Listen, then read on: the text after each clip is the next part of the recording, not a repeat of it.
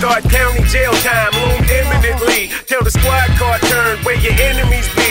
When the pigs uncuffed you, then it would sink. And you are now looking at death on the brink of it. Soon as the cop car left, the gunshots came straight. Hit a kid in his bed, dead on a box frame. Jack boys always looking for a key, but that life won't last. You better believe. Crack Bonjour à tous et bienvenue dans ce dixième numéro de Sœur d'émission. Aujourd'hui, nous allons vous parler de la saga Halo. Et pour m'accompagner, j'accueille comme d'habitude Mehdi. Comment Salut. ça- va bien, Ça va très bien. Et nous avons donc le plaisir de recevoir aujourd'hui Loïc Epion Raleigh, donc journaliste à jeuxvideo.com et auteur du livre Halo, le space opéra selon Bungie. Salut Loïc. Salut tout le monde. Alors avant de commencer, on va revenir un petit peu sur euh, la genèse du bouquin euh, et le temps que ça a pris pour l'écriture. Mais Loïc, toi, tu es euh, considéré, même dans ta bio Twitter, comme spécialiste Microsoft et Bungie en particulier? Ouais, spécialiste Xbox plus que Microsoft parce qu'il y a plein de choses chez Microsoft que je que je traite pas, mais euh, Genre ouais, Windows 10, c'est pas ton. Ouais, tout ce qui est PC en général ou même euh, le cloud, je suis obligé de me dire fait du, du travail un peu dessus parce que le cloud chez Microsoft, je sais partout, mais je suis pas non plus un spécialiste du cloud et je suis pas non plus spécialiste de tout ce qui est euh, les tablettes, euh, Surface et compagnie. Mais ouais, c'est euh, Xbox, Microsoft, ouais, c'est c'est la même famille finalement. Et du coup, t'es venu sur le Xbox pour ta, via ta passion pour Halo ou c'était avant tout euh, la console qui t'a fait euh, C'est Halo, euh, ouais, très clairement, qui m'a attiré dessus. Et je pense qu'aujourd'hui, si Halo était sur une autre console, euh, bah, j'irais sur cette console. C'est bon, maintenant il y a Forza Horizon aussi qui fait que voilà. Mais non, non, c'est vraiment euh, lorsque le premier Halo est sorti à l'époque, ça a braqué mes yeux euh, sur cette nouvelle console. Au tout début, je dois avouer que j'y voyais un espèce de d'ersatz euh, américain de Metroid, parce que je me suis dit, ouais, ok, les mecs, ils veulent vendre une nouvelle console, euh, ils ont un personnage en armure, ok, très bien, ils repompent Samus Aran, ils ont aucune imagination. Et ça t'allait Et très puis, bien. euh, et du coup, après, lorsque le jeu y est arrivé, enfin visuellement, c'était juste dingo à l'époque, et euh, je me suis dit ah ouais non, c'était plus que ça quand même. Et euh, je crois que c'est finalement lorsque j'ai entendu la fameuse musique, le, le thème avec les, les, les chants de moine, donc composé par Martin O'Donnell, où là je me suis dit ok, ce jeu a vraiment quelque chose, il faut que, il faut que j'y joue. Et à partir de là, bah ouais. Et tu t'es pris d'affection pour la marque après? Pour la marque Xbox, les consoles, t'as suivi l'actualité ou alors c'était vraiment Halo et c'était en parallèle en fait Ouais, non, c'était en parallèle parce que euh, j'ai jamais été. À l'époque, lorsque c'est sorti, enfin moi j'étais vraiment un fan de Nintendo et mes, mes deux mes deux chevals de bataille, chevaux de bataille, pardon, c'était euh, Nintendo et les, G- les JRPG japonais. Je ne jurais que par le jeu. euh, Ah oui, donc oui, très. euh, Ah, mais ouais. t'étais un mec bien en fait. ouais, c'est ça. Non, un peu comme nous avant. C'était vraiment mes deux trucs. Enfin, quand j'allais sur jeuxvideo.com à l'époque en tant que lecteur, euh, le premier truc que je faisais, c'était regarder les derniers articles de. Romendil, quoi, parce que voilà, elle était sur les, elle parlait de jeux qui moi euh, me parlaient énormément. Alors à côté de ça, j'aimais beaucoup aussi les euh, beaucoup de jeux américains finalement, parce que j'étais un gros joueur de, de Quake, j'étais un gros joueur d'Unreal, de Counter Strike. Mais pour moi, c'était les jeux auxquels tu joues pour t'amuser avec des potes ou pour faire de la compétition. Les jeux qui te racontaient des belles histoires, dans lesquels tu avais des univers euh, fouillés, c'était plutôt le, le jeu japonais, quoi.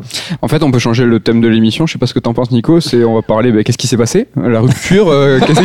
euh, Le basculement. Le basculement, une console de 6 kg et demi euh, Qu'est-ce qui dans la tête. Ça, c'est le collège et ma fréquentation, tout ça, quoi. Qu'est-ce qui s'est ça. passé D'accord, très bien. Euh, Matt, tu te rappelles un petit peu les premières discussions qu'on a évoquées ensemble, un bouquin Halo euh, Ouais, ben en fait, euh, comme on le répète assez souvent, on a toujours cette envie de de- de- d'agrandir le prisme des, des ouvrages CERD et en fait, on a cette envie de parler de plus de licences occidentales, ben, de FPS, de choses qui sont un petit peu éloignées de nous parce que ben, comme toi, on est très console et très jap et euh, ben, c'est assez, euh, ben, on peut pas le rater. Halo, c'est une de la plus grande licence ouais, de des incontournables. hein. Ouais. Et tout simplement, en fait, on a commencé à réfléchir à qui était euh, bah, ce fameux référent et on a discuté entre nous et aussi on a fait le tour de, de nos auteurs, des journalistes potes euh, du milieu et euh, bah, c'était euh, unanime. hein. on nous a tous conseillé Loïc et de face d'une seule voix. C'était vraiment, c'était c'était assez assez fort. Et on, la con- enfin, on a continué à réfléchir dessus. on C'est à la Japan Expo. Alors c'était l'année dernière ou il y a deux ans?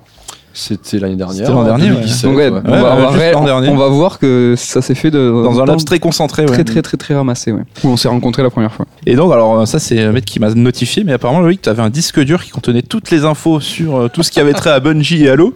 Et le disque dur a cramé pendant que tu étais en train d'écrire le bouquin Ouais, même au tout début pratiquement, parce que euh, ouais, c'est- je, je crois que je référence des trucs sur Halo depuis 2006 ou 2007, un petit peu avant la sortie de, de Halo 3. Et c'était dans l'idée d'é- d'écrire un truc, c'était pure pure. euh, c'est juste pour moi, ouais, c'est vraiment euh, parce que je m'étais dit, ouais, tu vas te faire une espèce d'encyclopédie perso sur Halo et tu vas tout stocker. Et j'ai fait ça pendant, pendant très longtemps. Euh, je m'étais acheté un disque dur exprès à l'époque avec euh, le peu d'argent que j'avais parce que j'étais encore lycéen lorsque, lorsque c'est arrivé. Euh, C'était le- pas de la balle, hein, ton disque. Ouais, alors j'en ai, j'en ai changé entre temps parce qu'effectivement, au bout d'un moment, euh, il commençait à avoir du mal à être reconnu par mon ordinateur. Donc je me suis dit, ah man, il commence à vieillir le pépère. Donc j'en ai acheté un autre. Et effectivement, on- on avait, on, avait, on avait parlé à, à Japan Expo. Après, on avait acté le truc. Et j'ai commencé à, à peine à, à commencer à essayer de contacter euh, des personnes qui avaient bossé sur les jeux, notamment bah, Martin O'Donnell par exemple. Je l'avais, euh, on avait déjà commencé à discuter. Euh, et un jour, chez moi, je branche mon disque dur. Et là, il y a rien, quoi. Même le PC ne veut juste pas le lire, quoi. Et, et là, je me rappelle qu'en fait, il était connecté à mon PC le jour où il y a eu, euh, on a eu de l'orage en fait à la maison. Il y avait euh, les PC, les, les télés, machin, tout avait été déconnecté. Et mon PC à l'époque avait un petit peu morflé, mais ça allait. Le disque dur qui était connecté, je crois qu'il a pas survécu. C'était avant ou après le fichier Excel, donc on, on va pouvoir parler de ta méthodologie de travail, euh, la façon dont tu as en fait classé toutes ces informations, parce qu'il y en avait vraiment énormément. Le disque dur qui a cramé, c'était C'était avant ça, ouais. C'était avant. C'était avant. ouais. Donc du coup, est-ce que tu peux nous parler justement de comment tu as classé toutes ces informations, sur les conseils de qui euh, Ouais, bah. En fait, pendant. euh, on, donc, je crois qu'on a acté le bouquin vers en, en août, je crois. Ouais, un mois après- ouais, c'est ça, Japan. ouais, après, le, après le- la Japan Expo. À partir de là, bah, j'ai commencé à contacter les personnes que je voulais absolument avoir sur ce bouquin euh, pour des interviews. Et euh, dans la foulée, ben, j'avais j'avais perdu plein de choses effectivement de mon disque dur, mais de l'autre côté, j'avais aussi stocké pas mal de trucs sur un, un drive, sur euh, Dropbox d'ailleurs. j'avais complètement oublié que j'avais ce compte Dropbox et en fait, j'y suis allé dessus j'avais sauvegardé plein de trucs, notamment des, euh, des scans de vieux magazines des années 90 et début des années 2000, donc ça pour le coup, c'était précieux. Euh, T'avais toutes tes sources aussi, tu m'avais dit. Ouais, j'avais pas mal de, de, de noms de sites où il fallait que j'aille, machin. Donc, du coup, bah, c'est vite vu. J'ai remonté plus ou moins tout ce que j'avais euh, sauvegardé avant. Du coup, bah, il a fallu euh, relire plein d'articles, euh, faire des recherches. J'ai passé, je pense, deux mois à faire de la, ouais, trois mois même faire de la recherche pure. Et lorsque je me suis dit, ok, t'auras du mal à trouver plus, bah là, j'ai commencé à réfléchir à une façon de, de classer tout ça.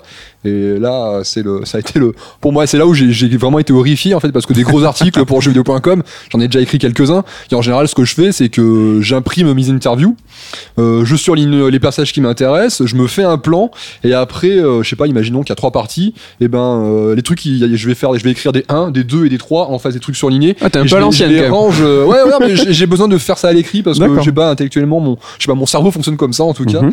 Et là, j'ai vu la quantité de trucs qu'il y avait à faire, mais je me suis dit, mais putain, c'est pas va possible. faire beaucoup de Tu peux pas stabilo là. ça, ça va faire beaucoup de papier, faire beaucoup de stabilo.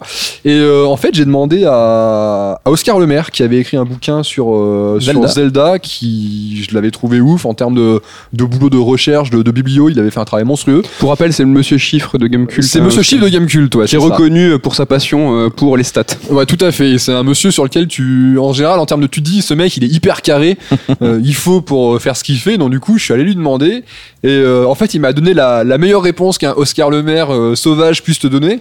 C'est qu'il m'a dit, bah écoute, j'ai tout fait avec un Excel. Et là, enfin, moi, faire ça, m'a, ça m'a forcément fait hurler de rire parce que, ben, Oscar Lemaire, je pense à lui, je pense forcément à des, à des trucs faits sous Excel et le fait, le, le fait que sa solution, ça soit encore un Excel, ça m'a fait, de ça m'a pense. marrer et en fait il m'a expliqué comment il a fait. Et grosso modo, il a créé, euh, il a créé un, un Excel. Il a créé plein de pages et chaque page en fait avait un thème et euh, bah il mettait en fait ensuite il classait dans chacune de ces pages euh, en fonction des thèmes les, les- les citations et les tous les trucs dont il avait besoin. Et finalement c'est ce que j'ai fait. J'ai créé un Excel avec une fiche, je sais pas. euh, J'en ai la, la- la toute première que j'ai créée, je crois que c'était euh, Bungie avant Halo. Où grosso modo, bah, des origines euh, du studio, la, vie passée des gens qui ont fondé le studio jusqu'à ben, 1997 et du coup le début des, travaux sur Halo. Euh, Il y a un onglet euh, Halo 1, il y a un onglet Halo 2, mais il y a aussi des onglets comme euh, rachat par Microsoft, euh, départ de Microsoft. Euh, Enfin voilà, il a que des onglets comme ça dans lesquels et ben, en fait j'ai repassé tous mes documents les uns après les autres et du coup bah, j'ai isolé toutes les citations et toutes les informations que je voulais même pas forcément qui étaient destinées en fait à être citées, mais au moins dont j'avais besoin pour euh, les recaler ensuite après dans le dans le dans le dans le bouquin. Et là, tu parles d'onglets, donc par exemple Bungie avant Halo, et j'exagère à peine quand je dis que c'est déjà 70 pages. C'est que la partie création, c'est euh, ce qui toi t'intéressait le plus dans le bouquin. Tu Ouais. nous l'as dit dès le, dès le départ. Alors, euh, tu t'es après euh, joué, enfin, tu t'es prêté au jeu de parler de l'univers et tu nous diras comment. Mais la partie créa, les origines de la saga, c'est toi ce qui te plaisait le plus, ce travail journalistique d'investigation? Ouais, bah parce que c'est aussi peut-être sur lequel euh, aujourd'hui si t'es fan de Halo et que tu veux connaître le, le lore de Halo, t'as des wikis. Alors bon c'est bordélique, enfin c'est pas que c'est bordélique, mais il y a genre à chaque fois 50 000 pages. Et bon, il faut comprendre les liens les uns à la suite des autres. Donc c'est vrai que dans la partie lore, du coup, on en parlera plus tard, mais c'est vrai que j'ai pu faire un truc chronologique un peu propre dans lequel t'as as une bonne partie du lore de manière assez assez claire. Euh, donc j'estimais qu'il y avait déjà quelque chose là-dessus. Euh, bon, même si c'est pas optimal, il y a déjà quelque chose. Par contre, sur la, création euh, de Bungie et des jeux, eh ben t'as des interviews un petit peu dans tous les sens, t'as des articles un petit peu dans tous les sens, t'as de très bons making of du premier jeu par exemple, t'as il y a un, très bon article qui est dans la bibliographie du livre qui parle de la de la conférence E E3 2003 pour Halo 2 qui est un moment clé dans l'histoire de, de Bungie. Enfin, t'as plein de trucs comme ça qui sont très intéressants, mais là encore c'est assez épars. Et donc du coup je m'étais dit c'est quand même l'occasion d'avoir un bouquin qui traite, euh, qui réunit tout ça et qui creuse un petit peu chacun, de- enfin pas un petit peu, même beaucoup vu la taille du bouquin. Oui, beaucoup. mais qui va pouvoir donner une version euh, une version euh, XXL de, de tout ça. Effectivement je pense que c'est sur le c'est vraiment sur ça qu'il y a euh, il y avait le plus gros le plus gros manque en tout cas dans le sein de la communauté Halo même si je suis obligé de le mentionner. Les gens qui travaillent sur le, le, le wiki de de halo.fr donc wiki.halo.fr a beaucoup d'articles sur la conception de Halo 1 2 3 etc qui sont super complets j'étais assez étonné de voir à quel point d'ailleurs très souvent ils étaient bien sourcés parce que ben on retombait sur des sources que moi-même j'utilise dans le dans le bouquin avec des informations des fois qui sont assez pointues euh, ils ont fait un gros boulot et c'est vrai qu'il y avait quelque chose, mais il fallait euh, plus quoi. Et c'est vrai que du coup, donc, comme on l'a dit, la création, c'est à peu près les deux tiers de ton bouquin. Et on a décidé d'axer vraiment cette émission là-dessus parce que c'est ce qui apparaît le plus euh, important. représentatif du travail de Loïc. ouais. Ouais. Et pour finir, donc sur le côté rédaction du bouquin, tu fais partie de ces auteurs qui ont rédigé le bouquin en étant à temps plein ailleurs. Enfin, donc t'as un boulot qui est à jeuxvideo.com qui te prend ton temps habituel. Ouais. Et alors, commencer de d'écrire le soir, le week-end, en rentrant chez soi. Ça a été une expérience assez. euh, Par moments c'était vraiment cool et par moments c'était beaucoup plus compliqué parce que bah, jeuxvideo.com le rythme est quand même euh, assez soutenu. On a, on a, on a pas mal de boulot et c'est vrai que par moments euh, se dire ok j'ai abattu une journée d'enfer au boulot, par contre il faut que je rentre et j'ai encore du boulot à la maison qui m'attend. Il y a des moments ça a été plus compliqué que d'autres. Le- les- Au début lorsque je faisais la phase de recherche, honnêtement rentrer chez moi en me disant putain tu vas passer la soirée à chercher des trucs sur Halo. Enfin, C'était cool. je kiffais. Euh, et même euh, pendant l'écriture, je me suis dit, putain, je vais rentrer là, je vais continuer à parler de, de l'histoire de Halo et tout. Enfin, ça va être trop bien. Euh, et il y a une bonne partie, honnêtement, franchement, la plupart du temps, c'était assez simple. Je crois que c'est arrivé sur euh, le dernier tiers du bouquin. où Puis est venu le bouclage. euh, non, mais le, le dernier tiers du bouquin, en fait, euh, la partie, la partie lore, euh, c'est super cool de pouvoir parler de ça, etc. Mais ça, c'est que le lore, j'en parle très régulièrement sur jeu.com. C'est des histoires déjà que j'ai déjà racontées à, à pas mal de gens, des fois sur des émissions qu'on fait sur jeu.com ou des fois dans des petits articles. T'as plus vraiment de travail de recherche, en fait, c'est juste tu racontes une histoire. Et euh, c'est vrai que je suis pas en train de jouer avec mes sources, je suis pas en train de jouer avec mes machins. Ouais, tu trouves ça moins coup, excitant pour toi, quoi. Ouais, forcément. Ouais. Et bah, ce qu'il y a, c'est qu'il faut le faire. Et puis t'as quand même toujours ce, ce, cette volonté d'être juste, de, de pas, de pas être dans le flou, de pas, de pas commettre de, de petites imprécisions, de petites erreurs. Donc, eh ben, même quand t'écris et que t'es sûr à 100% de ce que t'écris, bah, t'as quand même ta conscience qu'il y attend ce que t'as dit là. Est-ce que t'en es sûr à 100% non, juste il y a 99%. Bon bah, je vais quand même aller, aller vérifier. Donc du coup, bah, tu vas prendre un roman et tu vas relire le chapitre en question, ou euh, tu vas aller. euh, Microsoft a écrit pas mal de- d'espèces de bibles sur l'univers de Halo qui sont plutôt pas mal fichues. Donc du coup, tiens, dans la bible officielle, qu'est-ce qu'ils ont dit? Ou des fois, bah, même carrément, bah, tu relances un jeu. Et donc tiens, dans, Halo 2, attends, à tel moment. Ah oui, ok, c'est bon, c'est comme ça. Ok, donc c'est bon. Je peux l'écrire, j'avais raison, machin. Tu Et cherches ça, à vérifier euh, plein de trucs du coup. ouais, Ah, mais ouais. Je vais relancer le jeu. là. On va le refaire. Donc ouais, du coup, c'est ça, c'est des parties qui étaient un peu moins fun, mais c'est finalement ça s'est globalement plutôt bien passé. C'est juste qu'à un moment, bah, en termes de, de vie perso, c'est vrai que pendant un an, euh, ça a été assez limité. Ma femme, euh, euh, ma femme me voyait pas beaucoup parce que grosso modo, le soir, j'allais bosser, je rentrais, euh, j'allais bosser dans le salon et je m'isolais comme je pouvais. des fois, à, bo- à bosser jusque 3 heures du matin. On n'est pas parti en vacances pendant pratiquement un an aussi. Enfin, il y a, on a, j'ai un groupe de, de jeux de rôle Harry Potter avec un groupe de potes et ils m'ont pas vu pendant plusieurs mois aussi bah, parce que bah, je pouvais pas jouer, j'avais pas le temps de sortir le week-end et bah, que vu moi j'étais pas là, bah, eux pouvaient pas non plus avancer sur la partie donc du coup on a coupé Harry Potter pendant plusieurs mois aussi donc euh, voilà. Tous tes amis Et- détestent Med, quoi. Ils ont entendu parler d'un mec, un vague tyran. Non mais en tout cas ils attendent, ils, att- ils espèrent bien que je leur file euh, une copie du bouquin. Et donc on va terminer, c'est vrai qu'on a- s'est rendu compte que les auteurs aimaient bien qu'on cite un peu le nombre de signes du livre. Donc toi c'est un million de signes. Bravo. Bravo. Ouais. Et Non, donc, mais ce qui a relevé, c'était le temps. Surtout, c'est qu'il y a eu un ouais, an la de- phase vraiment compacte, euh, intensive. La phase hein. d'écriture, tu l'as dit tout à l'heure, il y a plusieurs mois de recherche et c'est complètement euh, enfin, essentiel. Mais la phase d'écriture pour toi a été très très ramassée et on parle de six mois, Ouais, un, million de moins même je crois. un petit peu moins. Ouais. C'est vraiment euh, ça, c'est c'est assez exceptionnel. Au-delà du fait, en plus du fait que tu étais à plein temps chez jeuxvideo- jeuxvideo.com et des livres qui ont fait un plus d'un million de signes, on, on en a, a pas relevé beaucoup. tout à l'heure, il y en a deux, trois, pas plus. Mais non, c'est vraiment ça. euh, C'est pas plus, c'est pas du tout le concours de la plus grosse, hein, mais c'est. euh, les auteurs, ils aiment bien, apparemment, ils aiment bien Ça parler après entre eux. en disant, Ah, Bah, je million regarde toujours parce que chez, chez jeuxvideo.com, j'ai cette réputation d'écrire, d'écrire beaucoup. Mais très souvent, quand je me relis, je me rends compte que j'ai tendance à faire des. Pas que c'est pas que je fais des phrases longues pour rien, mais j'ai une façon d'écrire qui fait que je vais des fois utiliser euh, 10 mots alors que certains vont arriver à résumer la même chose en, en 3-4 mots. C'est les anciens euh, journalistes, à ceux qui sont payés aussi. tu sais. Ouais, ça doit être ça. mais, euh, mais du coup, j'ai vachement fait gaffe sur le bouquin parce que je voulais pas non plus perdre les gens dans des, des phrases interminables et machin. Donc, du coup, j'ai essayé d'être euh, d'être assez synthétique dans ma, dans ma façon de m'exprimer, dans ma façon d'écrire. Et je me rends compte que malgré ça, à la fin, ça a fait, euh, ça a fait un sacré gros bébé. Ouais, donc, euh, ouais, bon, bah, encore quoi. le résultat en vaut la peine en tout cas. On va commencer à rentrer dans le vif du sujet. On va vraiment se concentrer sur le premier Halo parce que c'est pas l'idée de faire toute la chronologie de chaque épisode. Vous avez le bouquin pour ça de toute façon qui est, qui est très bien fait. Et donc euh, Halo a été fondé en 1991 à Chicago. Euh, Halo Bungie. n'importe quoi Bungie. donc s'appelait Bungie Software Product Corporation par un certain Alexander Seropian. Et là où on s'imagine un peu le mec euh, passionné, je veux faire du jeu, lui il avait un profil plutôt business en fait. C'est Ouais. un mec qui son rêve c'était d'être euh, chef d'entreprise quoi un petit peu. hein. Il avait, en fait, il avait deux passions. C'était euh, programmer parce qu'il adorait. euh, il, il me l'avait expliqué. Il adorait en fait juste euh, faire des lignes de code et ensuite voir le résultat s'afficher à l'écran quoi. Et euh, donc il avait ça et effectivement le côté businessman, c'est un truc qu'il a eu très tôt dans sa vie lorsqu'il était tout gamin. Euh, c'est assez marrant comme comme rêve de gosse. En général, quand t'as quand t'as cet âge-là, tu vas être cosmonaute, tu vas Ouais, être ouais. pompier, machin. Lui, il voulait être businessman. Bah bref. Et euh, il, se il lance sa boîte et Ouais, c'est un peu, c'est un peu punk parce qu'il lance ça euh, un peu à l'arrache en empruntant du, du, du, du fric à ses parents, à des amis de la famille. Euh, il commence à distribuer ses premiers jeux sur des disquettes qu'il a volés chez Microsoft parce que euh, il a fait un stage à un moment pendant ses études chez Microsoft. Il en a profité pour voler un carton de disquette. Enfin voilà, c'est, euh, c'est un peu, c'est un peu roots quoi comme, euh, comme début et, euh, Et Microsoft voulait d'ailleurs l'embaucher après son stage, non? Et il a demandé Ouais. conseil à son père, et il a fait comme ça, tout le monde, ouais. il a pas écouté son père. C'est un peu ça, ouais. Il hésitait entre continuer, enfin terminer ses études, prendre le stage ou monter sa boîte. Et effectivement, son père lui a conseillé euh, bah, de terminer ses études. Et euh, voilà. Et finalement, ouais, il a. En fait, c'était. Il a demandé son père sans vraiment euh, attendre sa réponse. En fait, il cherchait un espèce de- d'encouragement, quoi. Et euh, son père ne lui a pas donné. Il était un peu déçu, mais du coup, Ouais, c'était un peu, bah, je vais te prouver que je peux y arriver. je peux le hein. faire. Voilà, c'est ça, ouais. Et donc euh, à l'université, il va rencontrer quelqu'un qui est pas forcément un ami à la base, hein, qui s'appelle Jason Jones, qui rencontre via des amis communs justement. Mm. Et les deux vont se retrouver et avoir euh, des accointances l'un vers l'autre. Et chose étonnante, ils vont décider de s'associer à 50%. Ouais. Séropian va pas dire mec tu vas bosser pour moi ou quoi. Là tout de suite ils ont formé Ouais. un binôme. Et c'est vrai que là pour le coup, lui Jason Jones, il a un profil beaucoup plus programmeur, euh, plus les mains dans le cambouis quoi. plus beaucoup plus créatif ouais, que, que ne peut l'être euh, Séropian et c'est aussi pour ça je pense qu'il lui a très vite fait confiance et qu'il a décidé de, de le traiter d'égal à égal. Euh, et du coup c'est marrant parce qu'on a tendance à parler de de deux quoi. enfin quand on parle de- des créateurs de Bungie on parle des cofondateurs. On parle de Jones et de, de Séropian mais finalement Séropian il a monté la boîte tout seul. Ouais, ouais, Euh, ouais. il a pas attendu Jones.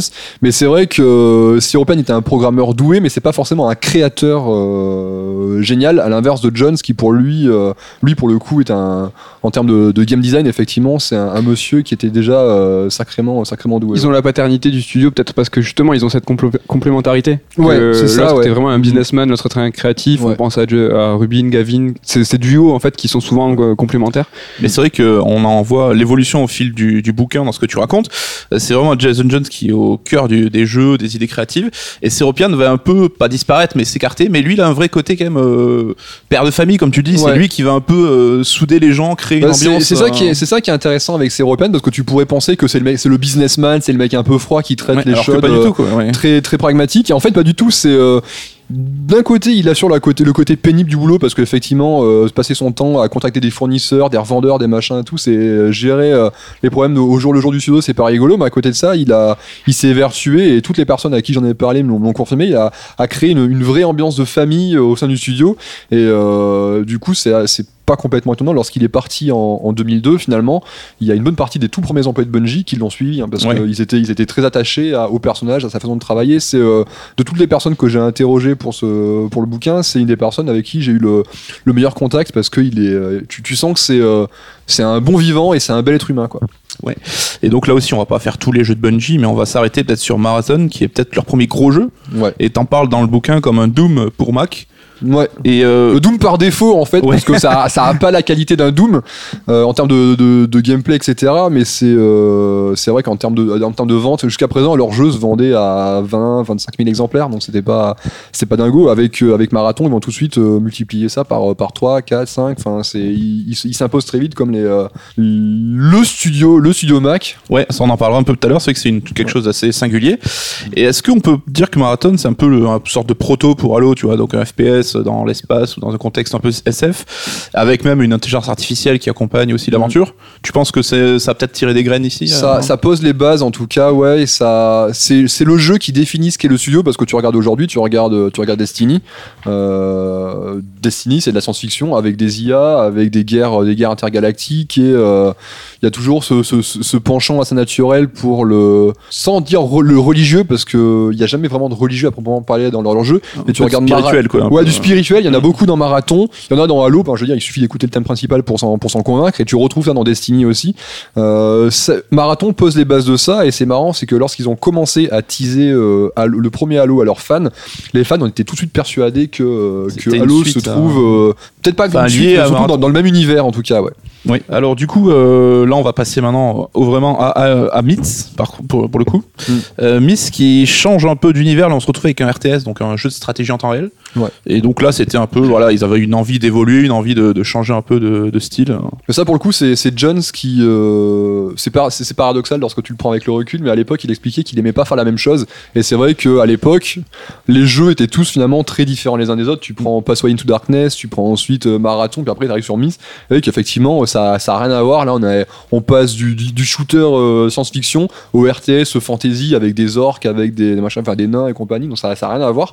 Même aujourd'hui, je sais pas trop comment l'analyser ce, ouais, ce c'est jeu parce une que anomalie. enfin, tu regardes leur vitrine, euh, ouais, ça, ça a rien à voir, mais ça a cela d'intéressant que ça a fait venir euh, vers le studio des profils de gens euh, assez particuliers comme Jamie Grisheimer qui finira par être un des designers principaux de, de Halo, ou certains artistes comme Christopher Barrett qui sont les, les- des, des gens qui, adorent la, la, fantasy et qui vont apporter euh, au futur jeu Bungie, euh, Halo, mais après surtout Destiny finalement, euh, cette petite patte fantasy que, jusqu'à présent ils n'avaient pas du tout. Parce que bah, forcément des artistes qui ont l'habitude de bosser sur des jeux SF, la fantasy, bah, si tu leur demandes de te faire des monstres, des machins, ils vont en faire, mais ils auront pas la, même, affinité, la même, la même qualité de boulot que des gens qui aiment vraiment ça et qui, euh, qui savent le traiter correctement. Quoi. Donc ouais, Miss, il a au moins, il a au moins ce mérite, au-delà du fait que ce soit leur premier jeu qui sort euh, sur PC euh, et sur Mac. Mhm. Jusqu'à présent, les sorties c'était principalement, euh, c'était principalement Mac. Mac et ensuite il y avait des portages. Là, ça sort en même temps et c'est le jeu qui les fait exploser au-delà, au-delà du cercle juste de gamers, de gamers PC parce que Myth, ils vont en vendre, plus- je sais, j'ai plus les chiffres en tête, mais c'est au moins, au minimum 100 000 exemplaires sur PC. Ils vont recevoir des titres de meilleurs jeux de stratégie de l'année. Enfin, pour eux, c'est Ouais, vraiment. pour l'époque, euh, c'est quand même assez lourd. c'est vraiment un, un- un- un jeu qui les crédibilise auprès de- d'un certain public, surtout qu'à l'époque, la presse était vraiment pas tendre avec, avec Bungie parce que bah, justement, ils étaient juste un studio producteur de jeux, de jeux Mac. Et le jeu Mac, euh, bon, on le sous-estimait un petit peu forcément. Et euh, là, ils arrivent avec un, un gros jeu PC qui à l'époque tombe quand même en confrontation avec quelques, quelques cadors du genre. Quoi. Et malgré ça, il s'impose. Et là, les gens se disent, ah ouais, ce studio, il a, il a quelque chose quand même. Ouais, et donc on va rentrer maintenant dans le cœur du sujet et Halo. Et là, ça va être, euh, on va faire la version courte, hein, mais le développement d'Halo, ça a été euh, pas une catastrophe, mais ça a été un émaillé de, de millions de, de soucis, d'évolutions, Ouais. de, de chambardements. Et donc, euh, bah, l'idée de départ, c'était quand même de, de reproduire d'un RTS et de, de creuser, toujours à continuer à creuser ce sillon, quoi. C'est pour ça qu'on a parlé de Miss finalement. Ouais. Ouais. En fait, Miss, du coup, sans le vouloir, pose, euh, pose, les, pose les bases en termes de. Ne serait-ce que de moteur. Mais lorsque tu poses la question à, à Jason Jones, il n'y a jamais la, la volonté. Selon lui, Halo, ça a jamais dû être un RTS. Ouais. Parce que bah, c'est juste, il faisait des expériences, il, euh, il testait euh, des trucs avec le, le moteur du jeu, il testait de nouvelles choses. Et pour ça, ils ont pris la base de. Comme base, ils ont pris le moteur de, de Myth, mais il n'y a jamais eu la, la volonté de- d'en faire euh, plus, plus que ça. Alors que, bah, Ça finalement. fait partie de leur processus, vraiment, de, de tenter des trucs sur des, des outils existants, de Mm. tenter des choses, etc. Et donc, bon, après cette phase euh, RTS, ils ont passé sur un côté TPS, là, par contre. Ouais, bah du coup, ils se rendent compte que finalement, euh, le RTS, euh, c'est rigolo, mais que en passant tout ce qu'ils ont créé à la troisième personne, ça donne un côté assez démentiel aux batailles, parce qu'il faut imaginer, du coup, le RTS, il mettait euh, face à face deux armées différentes, avec chaque côté des dizaines de personnages, et forcément, lorsque tu passes ça à la troisième personne, et que tu vois vraiment, t'es à la place d'un Ouais, personnage et côté son bataille, immersif. tu vois tous ces personnages face à face. À l'époque, enfin, les, les, les shooters, t'étais principalement, enfin je sais pas si on prend Doom par exemple ou même des jeux à l'époque qui fonctionnaient bien comme euh, Medal of Honor. Enfin t'es un mec face à deux trois ennemis à l'écran, tu vois. Enfin Mm. c'est jamais. euh, Et là t'avais tout de suite ce côté euh, bataille rangée avec plein d'ennemis face les uns face aux autres. Et c'est là où ils se disent ah ouais là il y a quelque chose à creuser quoi. Et c'est là qu'effectivement pendant très longtemps du coup bah, Halo est un, un jeu de tir à la troisième personne alors que bah, finalement c'est pas trop ce qu'on a eu in fine quoi. Ouais, mais c'est comme ça qu'on l'a connu la première fois, qu'ils ont Ouais. communiqué dessus, c'était déjà un... Bah, Lorsqu'il le montre euh, pour la toute première fois euh, à des journalistes, à l'E3 en 1999, et à ce moment-là, le jeu très clairement euh, est à la troisième personne. Il montre euh, ce qu'il montre. Il y, a- il y a un peu de gameplay, mais surtout une espèce de, de grosse démo technique où il montre, tiens, regardez, lorsqu'on tire un missile, le missile derrière lui, il laisse de la vapeur, et la vapeur, elle se, elle se dissipe euh, dans le, dans, le, dans le ciel, et en plus de ça, la lumière, elle passe à travers, ça fait des effets visuels tarés. C'est un peu, des- enfin sans être péjoratif, c'est des geeks les mecs quoi. C'est des mecs qui sont à fond Ouais. dans leur truc. Ah, euh, Bungie dans les années 90 très clairement ouais c'est Ouais. des, c'est des, des malades d'intelligence artificielle et c'est des malades de moteur graphique Euh, on parle beaucoup il y a juste ce terme de, de Carmack hein, chez euh, ID Software qui, qui pond le moteur de Doom mais Jason Jones le moteur qui pond en 94 avec le premier marathon mais c'est une tuerie parce que le mec est capable de, de créer un enfin il crée un moteur qui affiche des textures au sol et au plafond ce qui est pas le cas dans, Dans dans Doom, Doom, Euh, le jeu le joueur est capable de viser en haut et en bas avec la souris comme dans tous les FPS qu'on connaît aujourd'hui ce qui n'était pas le cas dans Doom. Enfin, et ce qui a du coup implique quand même pas mal de choses, hein, là encore en termes de, de moteur graphique, enfin de, de moteur de jeu, pardon. Euh, ouais, Bungie, c'est des, des gros geeks, c'est des programmateurs euh, très doués, et lorsqu'ils présentent cette première démo à l'E3 99 de, de, du jeu qui s'appelle déjà du coup Halo à l'époque, ouais, ça, ça, ça ferme beaucoup de bouche parce que le jeu visuellement, enfin, c'est. euh, c'est une tuerie. C'est aujourd'hui, on se verrait sortir ça. Je pense qu'on dirait ouais, c'est fake à 300% parce Ouais. que euh, on a l'habitude maintenant, t'as les éditeurs qui bidonnent un petit peu leur leur démo, machin, etc. Oui, puis s'il y avait eu genre Twitter ou les réseaux sociaux à l'époque, on se serait Ouais, emballé. c'est ça, euh, on se serait, on se serait carrément emballé. Et le jeu, euh, et le jeu, pourtant, tout ça, tourné en temps réel. Et étonnamment, ça a même fermé la bouche à Steve Jobs, hein, qui plutôt Ouais. lui, euh, les jeux vidéo, il s'en fout un peu, il a jamais trop voulu euh, aller dans ce, ce camp-là. Et euh, on lui a présenté Halo, il a dit ok, je veux qu'on le montre euh, à la conférence Macworld en 99 aussi. Et il a montré, euh, il a mis en scène. Enfin, c'était une des stars de la conférence, quoi. Ouais, c'était le, le gros coup de tour de force de. De, de Bungie, ce qui est rigolo, c'est qu'ils avaient, ils, ils concevaient pas Halo comme un jeu Mac. Euh, dès le début, le jeu en fait est développé sur PC. Et euh, lorsqu'ils le présentent à Steve Jobs euh, à l'été 99, le jeu tourne encore sur PC. Et eux sont un petit peu emmerdés lorsqu'ils vont parce qu'ils disent putain, on va présenter notre jeu avec sur une machine concurrente, euh, ça va mal se passer quand même. Et finalement, Job, euh, Job s'en fout. Par contre, il va être obligé en deux semaines de, de porter le jeu sur sur Mac. Vont pouvoir le présenter quand même sur Mac euh, au Macworld 99. Et euh, lorsqu'il le présente, c'est pour le coup c'est la vraie première présentation publique parce qu'à l'E3 c'était vraiment un truc bien closed door. Donc pour, ouais, quelques pour- journalistes triés sur le volet. Euh, et là c'est la première apparition publique du jeu. Et euh, Mais ils étaient le- super flippés parce que le jeu était archi buggé. et, Ouais, euh, bah en fait forcément ils ont eu deux semaines pour adapter le jeu et forcément en termes de code c'était quand même un peu un peu chancelant et ils le savaient il y avait un bug en particulier qui pouvait se déclencher au lancement de la démo et lorsque Jones monte sur scène devant tout le monde avec Steve Jobs qui le lance machin qui le présente blabla tu, tu sens au moment où il, il clique sur l'icône sur le bureau tu sens que il y a un petit Il et train de il crier. clique, et euh, ça se lance et, euh, et ils sont contents mais c'est vrai que ouais euh, ils ont forcément ils étaient un petit peu paniqués puis en plus c'était tellement yolo que dans le dans le moteur ils n'avaient pas encore réussi à implémenter le, les sons Mm. et donc du coup la, la bande son qui on entend pour la première fois au Macworld 99 le- les fameux thèmes euh, le chant de moine con- euh, composé par euh, Martin O'Donnell euh, c'est pas le jeu en fait c'est quelqu'un qui est en arrière qui sur une chaîne IFI euh, c'est mixé, balance, voilà c'est ça ouais Ah, mais ça, l'anecdote est ouf parce que tu racontes. Euh, pendant qu'ils sont en train de s'affairer pour la présentation, il y a un mec qui marche sur le CD et qui casse le CD. Ouais. Et là, heureusement, le mec avait préparé un second CD au cas où. Mais cas ouf, où, quoi. ouais. Tu dis à quoi ça tient des fois. ça, ça tient pas. Ouais, surtout que c'est le, moment où on entend pour la première fois cette, cette mélodie. Cette mélodie, elle est pratiquement devenue tout de suite euh, assez iconique, quoi. Et euh, on n'est pas passé loin, effectivement, de ne pas l'entendre du tout à ce moment-là, en sachant que si aujourd'hui c'est le thème principal et qu'il est connu, machin, etc. À l'époque, O'Donnell, lorsqu'il le compose, c'est juste un thème qu'il a composé pour le Macworld, quoi. Il pense pas que ça sera réutilisé plus tard, quoi. Ouais. Et donc on va avancer un petit peu, mais là, euh, enfin, sans faire euh, tout rentrer trop dans le détail, hein, il y a le bouquin pour ça, mais on a Bungie qui est à la base un studio qui est plutôt euh, des acquaintances avec Mac, euh, qui présente son jeu sur euh, au Macworld, et on se retrouve avec euh, Halo qui sera mis en par Microsoft comme l'exclu principal de sa nouvelle console Xbox. Comment ça s'est passé un peu ce shift entre on est sur Mac, puis finalement on se retrouve chez Microsoft pour une exclu hein? C'est c'est une question de gros sous finalement. C'est que avec Mi 2, en fait, le, le studio se retrouve dans une position financière compliquée parce qu'ils sortent le jeu et euh, le jeu en fait comporte un, un bug, un bug terrible qui est que lorsque tu le désinstalles, euh, ça te vide entièrement euh, le, fichier, le, le- le fichier dans lequel il se trouve. Et en fait, il s'installait par défaut aux routes de ton disque dur. Donc grosso modo, lorsque, lorsque tu le désinstallais, bah, tu butais, tu cleanais entièrement ton disque dur. Et si tu le mets sur le bureau? C'est ce qui arrivait à notre ordi tout à l'heure. Je sais pas, est-ce que c'était faisable déjà à l'époque? Mais ouais, grosso modo, il, il découvre ce bug alors que le jeu est en train d'être expédié un petit peu partout à travers le ouais, monde. ils avaient déjà pressé les disques. Et et tout, ouais, euh, il y, avait plein, il y avait quelque chose comme euh, 150 000 copies qui étaient déjà parties. Enfin, pour eux, c'était, c'était dramatique. Et du coup, euh, Il n'y avait pas de patch Day One. Non, eh ben non, Internet à l'époque c'est compliqué en plus quand même. hein. Et donc du coup, ils découvrent ça euh, complètement paniqué et ce qu'ils décident de faire, c'est de rapatrier euh, à leurs frais tous les jeux et du coup de les renvoyer. décision courageuse quand même, parce qu'ils auraient pu dire bon bah écoutez, on s'en fout, on verra bien. euh, Ouais, mais ce qui- ce qu'il y a, c'est que ça leur a coûté, euh, ça leur a coûté euh, pratiquement les recettes en fait du jeu. Donc, chier, euh, donc du coup, pendant pendant pendant deux trois ans, en fait, ils ont bossé sans avoir euh, de rentrée d'argent.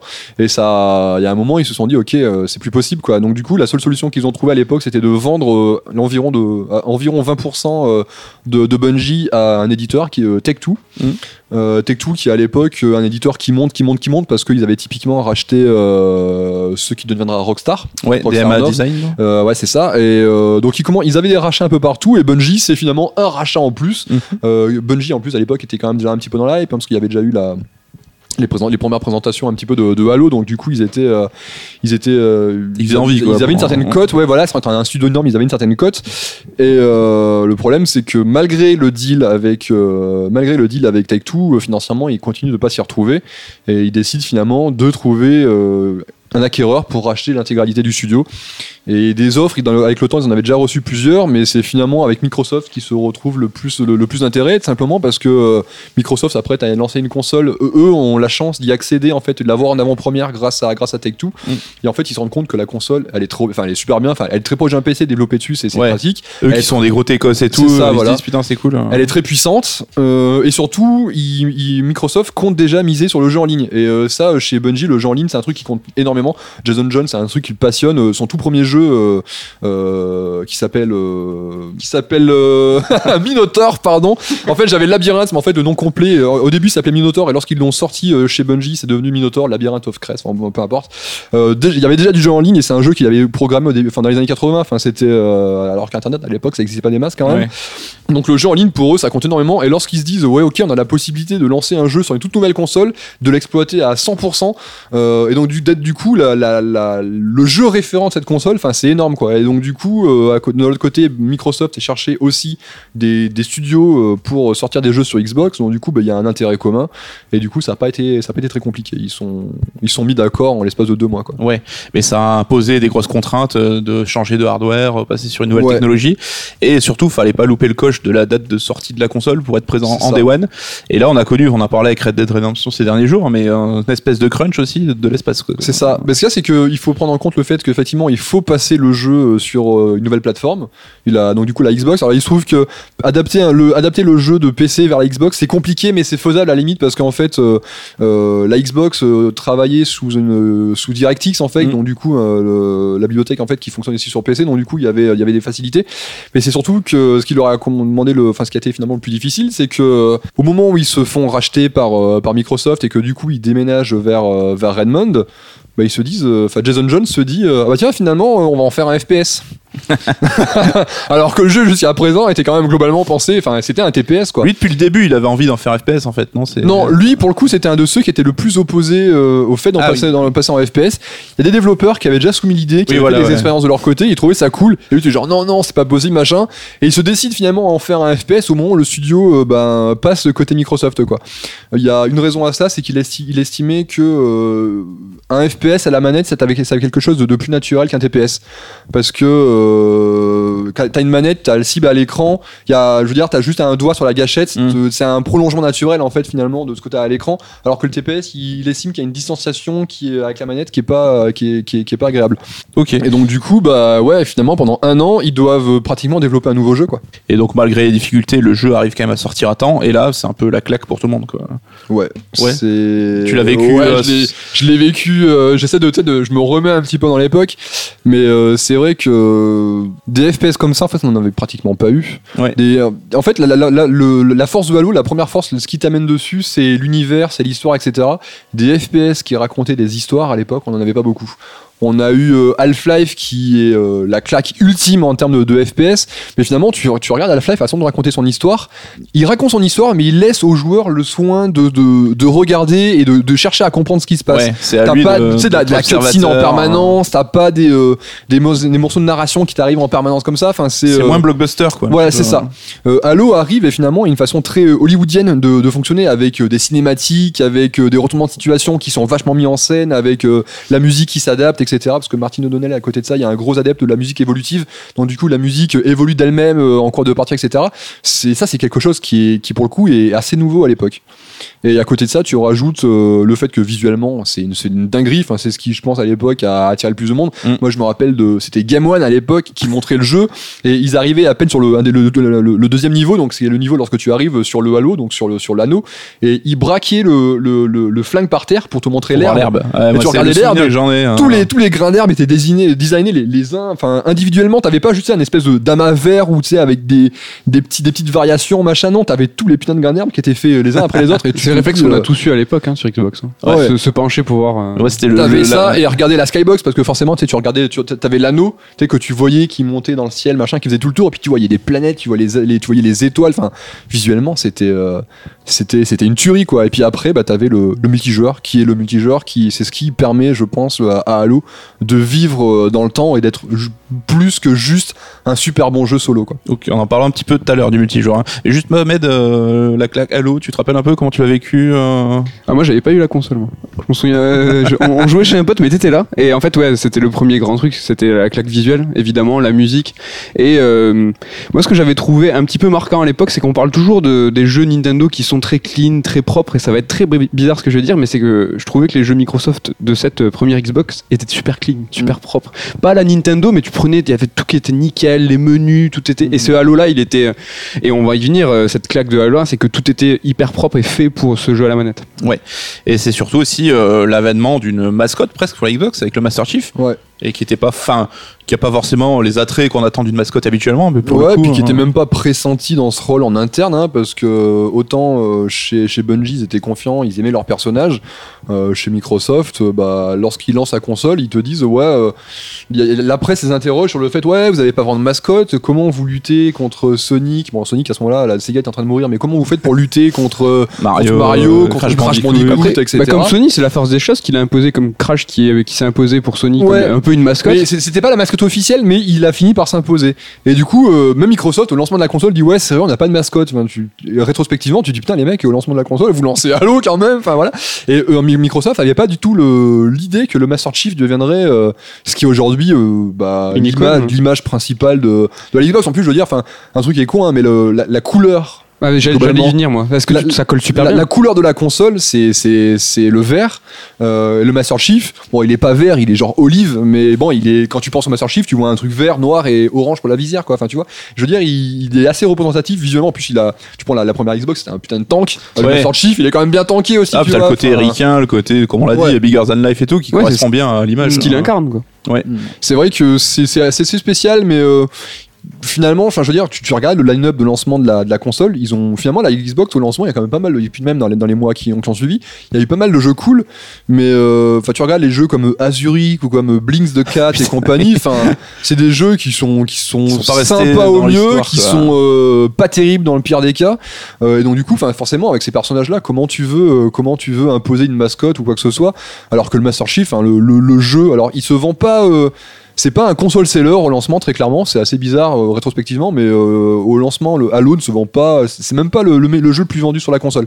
Euh, ils ont dû plus vendre plus de jeux de catch et ce genre de conneries que, de Halo, mais c'est sur le temps en fait qu'il va commencer à se vendre de plus en plus de plus en plus et le Master Chief forcément bah il finit par se hisser un petit peu au-dessus de cela et quand t'as un jeu qui en plus de ça en l'espace d'un an se vend à pratiquement 5 millions, enfin à l'époque les, les jeux qu'ils vendaient comme ça, enfin c'est quoi? C'est des jeux comme Metal Gear, c'est des jeux comme des Zelda, c'est des jeux, enfin tu vois, c'est en un jeu il se met au niveau de, ce, de ces mascottes là finalement. Donc forcément, bah, par défaut. euh, par défaut, mais aussi parce que bah, il, carbure sur Xbox, ça devient euh, très rapidement, en tout- surtout aux États-Unis, ça devient un espèce de personnage marquant de la pop culture.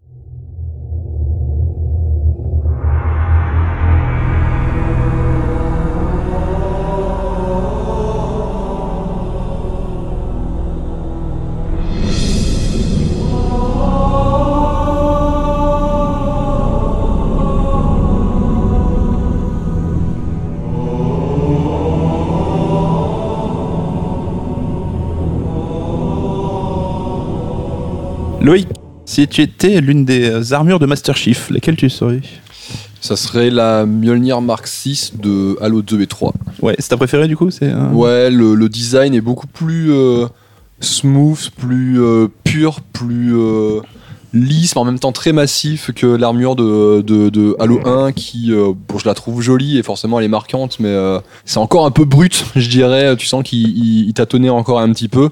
Et l'armure de Halo 4 et 5, euh, j'ai peut-être moins d'attache parce que forcément elle est plus récente, mais c'est vrai que pour moi c'est celle qui est liée à la jaquette de Halo 2, Halo 3 et forcément mes, mes meilleurs souvenirs. Et je continue de penser qu'en termes de, de cara design, c'est un des trucs qu'on a le, un des trucs les plus réussis de l'histoire du jeu vidéo. Bon, en tant qu'auteur de, de Halo, tu t'y connais en armure, mais c'est rigolo, on pourrait ra- raconter l'anecdote. Euh, Sur le livre, on a des petits pictos parfois, euh, et on en a un euh, qui représente du coup le, le casque du Master Chief, et puis quand t'as vu les épreuves, t'as fait po po po les mecs c'est pas le bon C'est casque. pas le bon casque Ouais, c'était le casque recrute qui est apparu dans, euh, dans Halo 4, qui est un truc, donc une créa de 343 Industries et qui est euh, le casque par défaut lorsque tu commences en multijoueur. Ouais. Et je le dis, enfin j'y pense en le disant, mais je crois que donc Johan Blé Papayou a fait l'erreur sur la classique, et Paul Renault euh, aussi sur la, la First Sprint, Ouais, début, sur la sur l'édition classique, en fait, il avait oh, il avait le bon casque en fait. Ah. C'est juste que le modèle qu'il avait trouvé, c'était un casque de, de cosplay. Et sur ce, ce, ce casque-là en particulier, euh, ils, a- ils ont fait une encoche euh, sur la visière qui est plus claire. C'est là, c'est en fait c'est le seul endroit de la visière où tu peux vraiment voir à travers.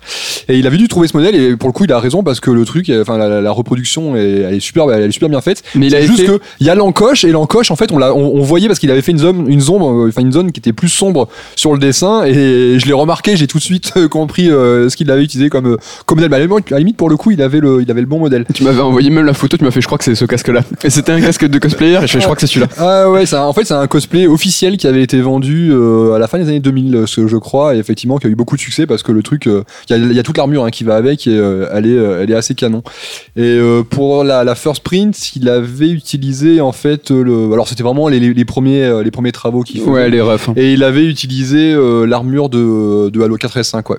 Moi je les amène, mais c'est pas toutes les mêmes les armures.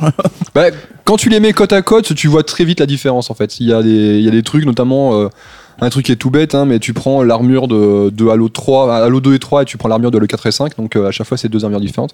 Euh, les épaules, il va avoir un- juste une espèce de, de plaque un peu ronde posée sur les épaules.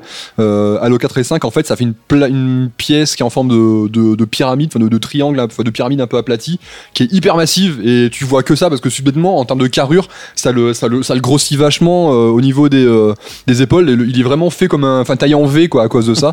et euh, ouais, c'est c'est des trucs lorsque bon, j'imagine qu'il faut être un gros nerd de Halo, mais c'est vrai que moi c'est des trucs que je les vois tout de suite. Et puis surtout euh, 343 Industries, a- lorsqu'ils ont repris la licence, ils ont vachement changé euh, la charte graphique et la direction artistique de, de Halo. Et euh, tous les designs, que ce soit sur les, les ennemis, sur les armes ou sur les, euh, les ar- notamment l'armure du Master Chief, ils l'ont vachement complexifié. Ils ont rajouté énormément de détails, énormément de machin. Et euh, bon, c'est un style, hein, mais ça a rien à voir avec le style de Marcus Leto, Eddie Smith et Chicago Wang, etc., qui sont plus sur euh, de la pureté, de Marcus Leto me disait qu'un objet, il faut qu'il soit fonctionnel en fait. C'est un objet, lorsque tu le vois, il, son, son, son apparence en fait doit te dire tout de suite à quoi il sert. Ouais. Et euh, lorsque tu mets trop de détails, tu, c'est un- une notion que, que tu perds un peu. T'es très précis sur les armures, donc euh, si Loïc, tu étais une armure de Gundam, tu serais quoi? Un mobile suit, euh, je sais pas, mais j'ai plusieurs. euh, mon, mon pseudo est Pion, ça vient de, ça vient de Gundam, ça vient de Gundam Wing plus précisément. C'est un, un mecha que, que j'adore parce que la plupart des mechas dans Gundam, en tout cas les, les mechas stars, sont généralement blancs, blancs ou grisés. Lui, il est pourpre, enfin rouge pourpre, il est, il est sublime, il a des ailes. J'adore les mechas avec des ailes et euh, il se bat avec une épée, euh, une épée mais monumentale. Et bah, c'est un peu le mecha du méchant aussi dans, dans Gundam Wing. Donc à l'époque, j'avais choisi ça sur jeux2.com parce que euh, c'est lorsque je suis arrivé dans la boîte, c'était pas la rédaction, c'était pour être euh, community manager et je devais Ouais, notamment m'occuper de- des, euh, des forums. Et je me suis dit, un mec qui colle des bannes et qui a un nom de robot de 18 mètres de haut, franchement, ça impose le Ça respect. impose le quoi. respect. Donc, euh, ouais, ouais. Mais ouais, peut-être le, peut-être mais après, il y a, il y a plein de mechas que, que j'aime plus que les pionnes même maintenant. Donc, euh. Euh, Loïc, si tu étais l'un des développeurs emblématiques de Bungie, tu serais lequel? Pff. Peut-être euh, peut-être Staten, Ouais. parce que si je devais aujourd'hui bosser dans le jeu vidéo, c'est peut-être vers ce corps de métier-là que je me dirigerais euh, le plus, parce que c'est euh, j'ai pas de, de talent particulier pour la musique. Rappelle-moi un Euh, petit peu son poste, qu'est-ce qu'il euh, fait Joe, Joe Staten, en fait, c'est enfin Joseph Staten, euh, c'est le monsieur qui est euh, plus ou moins scénariste euh, de, de- de la plupart des épisodes de Bungie et qui est le- officiellement son poste, c'est directeur des cinématiques, mais il fait aussi un énorme travail d'écriture, notamment euh, bah, l'histoire, elle est racontée la plupart du temps via les cinématiques en fait, donc euh, du coup il a, il a forcément un gros rôle. Il- le premier Halo, il l'a écrit conjointement avec d'autres personnes qui avaient posé les bases de l'univers de Halo, mais c'est lui le scénariste principal quoi. Et c'est vrai que écrire pour un, un futur jeu Halo, ça c'est un truc qui, me, qui pourrait me plaire. Mais après, bosser dans la, la direction artistique, c'est un truc qui pourrait. Parce que j'allais dire, tu viens de l'évoquer, passer de l'autre côté, euh, chez les devs, c'est un truc qui pourrait euh, t'exciter? Ouais, mais euh, je- là encore, c'est toujours la même chose. C'est le, est-ce que, est-ce que j'ai le talent pour ça, quoi? C'est. Un tellement- défi, J'ai tellement, j'ai tellement de respect en fait pour les gens qui font ça. J'ai du mal à me dire, ouais, moi j'ai ce qu'il faut pour euh, pour ça, quoi. Donc. euh, C'est pas une, ouais, c'est pas une vraie envie. Tu te dis pas, j'aimerais être un jour. Enfin, euh, franchement, le jour où tu me dis, écoute, tu vas bosser chez Bungie ou tu vas bosser chez 343 Industries, j'y réfléchis sérieusement quand même. D'accord. Mais euh, là, tout de suite, non. Enfin, ou alors, il faudrait vraiment que je me découvre en fait un vrai talent. Et ça se trouve, j'en sais rien. Ça se trouve, euh, planqué en moi, il y a un vrai talent de game designer. J'en sais rien, tu vois. Et comme j'ai jamais vraiment eu l'occasion de, de l'exploiter d'une manière ou d'une autre, j'en sais rien. Quoi. Ah, peut-être dans un avenir proche. Loïc, si tu étais une franchise NBA, tu serais laquelle? Attention, Est ou Ouest? Déjà, c'est très important. Bah, les gens peuvent pas le voir là, mais Ah, un j'arbore, maillot. J'arbore l'un de mes plus beaux maillots qui est le dernier maillot de la saison, enfin le dernier maillot des Lakers avec le 23 de LeBron James. Non, ça serait, ça serait les, les- ça serait les Lakers. Ouais, mon, mon papa est un, un fan old school des Lakers. Il a grandi avec Magic Johnson, etc. Et, euh, Ah, d'accord. Moi, j'ai grandi dans les années 90, donc forcément, j'étais Chicago Bulls, hein, j'étais Michael Jordan. Comme nous tous. Mais lorsqu'il est parti à la retraite, bah, j'étais un peu dans l'errance. Bah, on a Euh, vécu la relève de Jordan, euh, nous. euh, Ouais, mais ouais, mais Qui était aux Lakers Bah, bien sûr, euh, Nicolas Coursier, je te vois. je- vois de qui tu parles. Mais euh, je sais pas. Ouais, mais j'ai j'ai fini par euh, Kobe, ça m'est arrivé un petit peu plus tard finalement. J'ai- Oh, t'as pas j'ai- cru en lui quand il j'ai- était vite En fait, lorsque, lorsque Jordan est, euh, est parti, j'ai commencé à papillonner et à suivre plusieurs équipes. J'ai continué de suivre les Bulls, j'ai suivi les Lakers parce que bah, j'ai- c'est même pas que j'ai suivi les Lakers, hein, c'était un peu dans l'ADN de la Voilà. famille quoi. Et surtout, euh, j'ai commencé à mater Toronto parce qu'à l'époque il y avait euh, Vince Carter et je suis devenu, bah, j'ai découvert Vince Carter comme plein de monde euh, aux Jeux Olympiques en 2000 et euh, bah, du coup j'ai commencé à mater les Raptors et c'est vrai que regarder des matchs sur la côte est, c'est quand même plus, Plus facile, facile. de mater des matchs que sur la côte ouest. Et c'est vrai que pendant très longtemps, les matchs des Lakers, je les voyais euh, soit en redifféré, soit en résumé, alors que par contre, mater les, les Raptors, ouais, c'était quand même plus, euh, beaucoup plus accessible. ouais. Mais ouais, non, les Lakers, j'ai mon le sang pour Préhort, clairement. ouais. Loïc, tu étais une grande saga du jeu vidéo, mais qui n'est pas sortie sur Xbox, tu serais laquelle Ouais, c'est compliqué parce qu'il y a quand même plein de choses qui sont sorties sur Xbox. Il y a quand même trois négations. Serait, euh, Une grande saga hors Microsoft, en gros. Une, euh, J'allais répondre euh, Mass Effect, mais euh, il est sorti sur Xbox. En plus, le premier c'était Nexus 360. Mais du coup, ça serait euh, Zelda.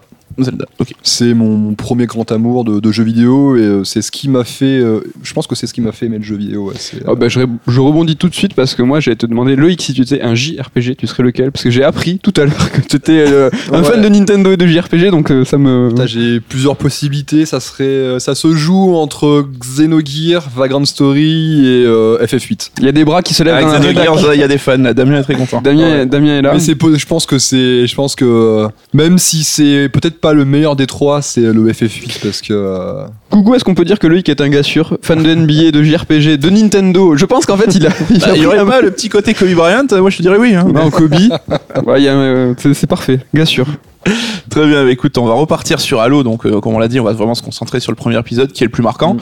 Et c'est vrai qu'on le dit souvent, mais là pour le coup c'est pas galvaudé, c'est vraiment un jeu qui a changé le jeu vidéo. Et euh, donc on va commencer un petit peu avec son tout ce qu'il a apporté au niveau de la démocratisation du FPS sur console, parce qu'on en parlait tout à l'heure avec Doom, etc.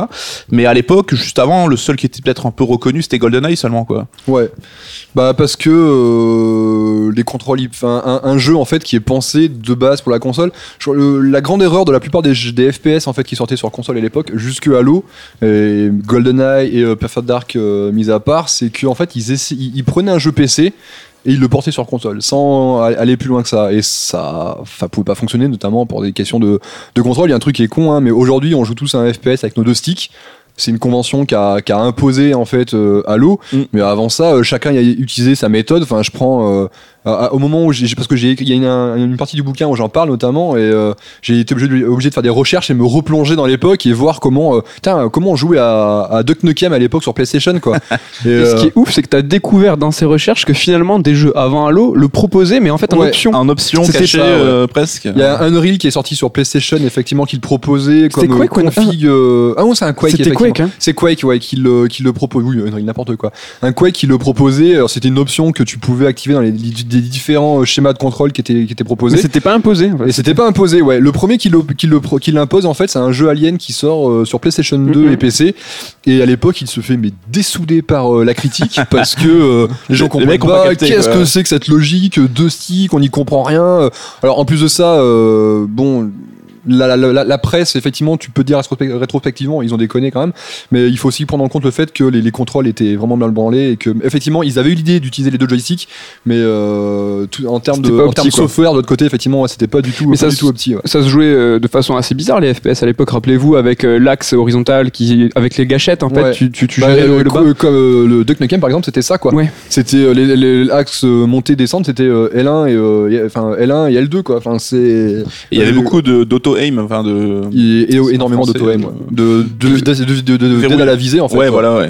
ouais C'est et- GoldenEye, c'était ça, quoi. Dès que tu Ah passais ouais. sur un ennemi, pouc, ça se. Mais du coup, pour le, pour le, pour le, le bouquin, j'ai énormément rejoué à tout un tas de vieux jeux et j'ai rejoué à GoldenEye, à Perfect Dark, à pas mal d'autres Les. Medal of Honor, les premiers. Et Medal of Honor également. Et euh, GoldenEye, c'est vrai que c'est un titre mythique, on s'en rappelle tous, on a tous surdosé le multijoueur entre potes, machin.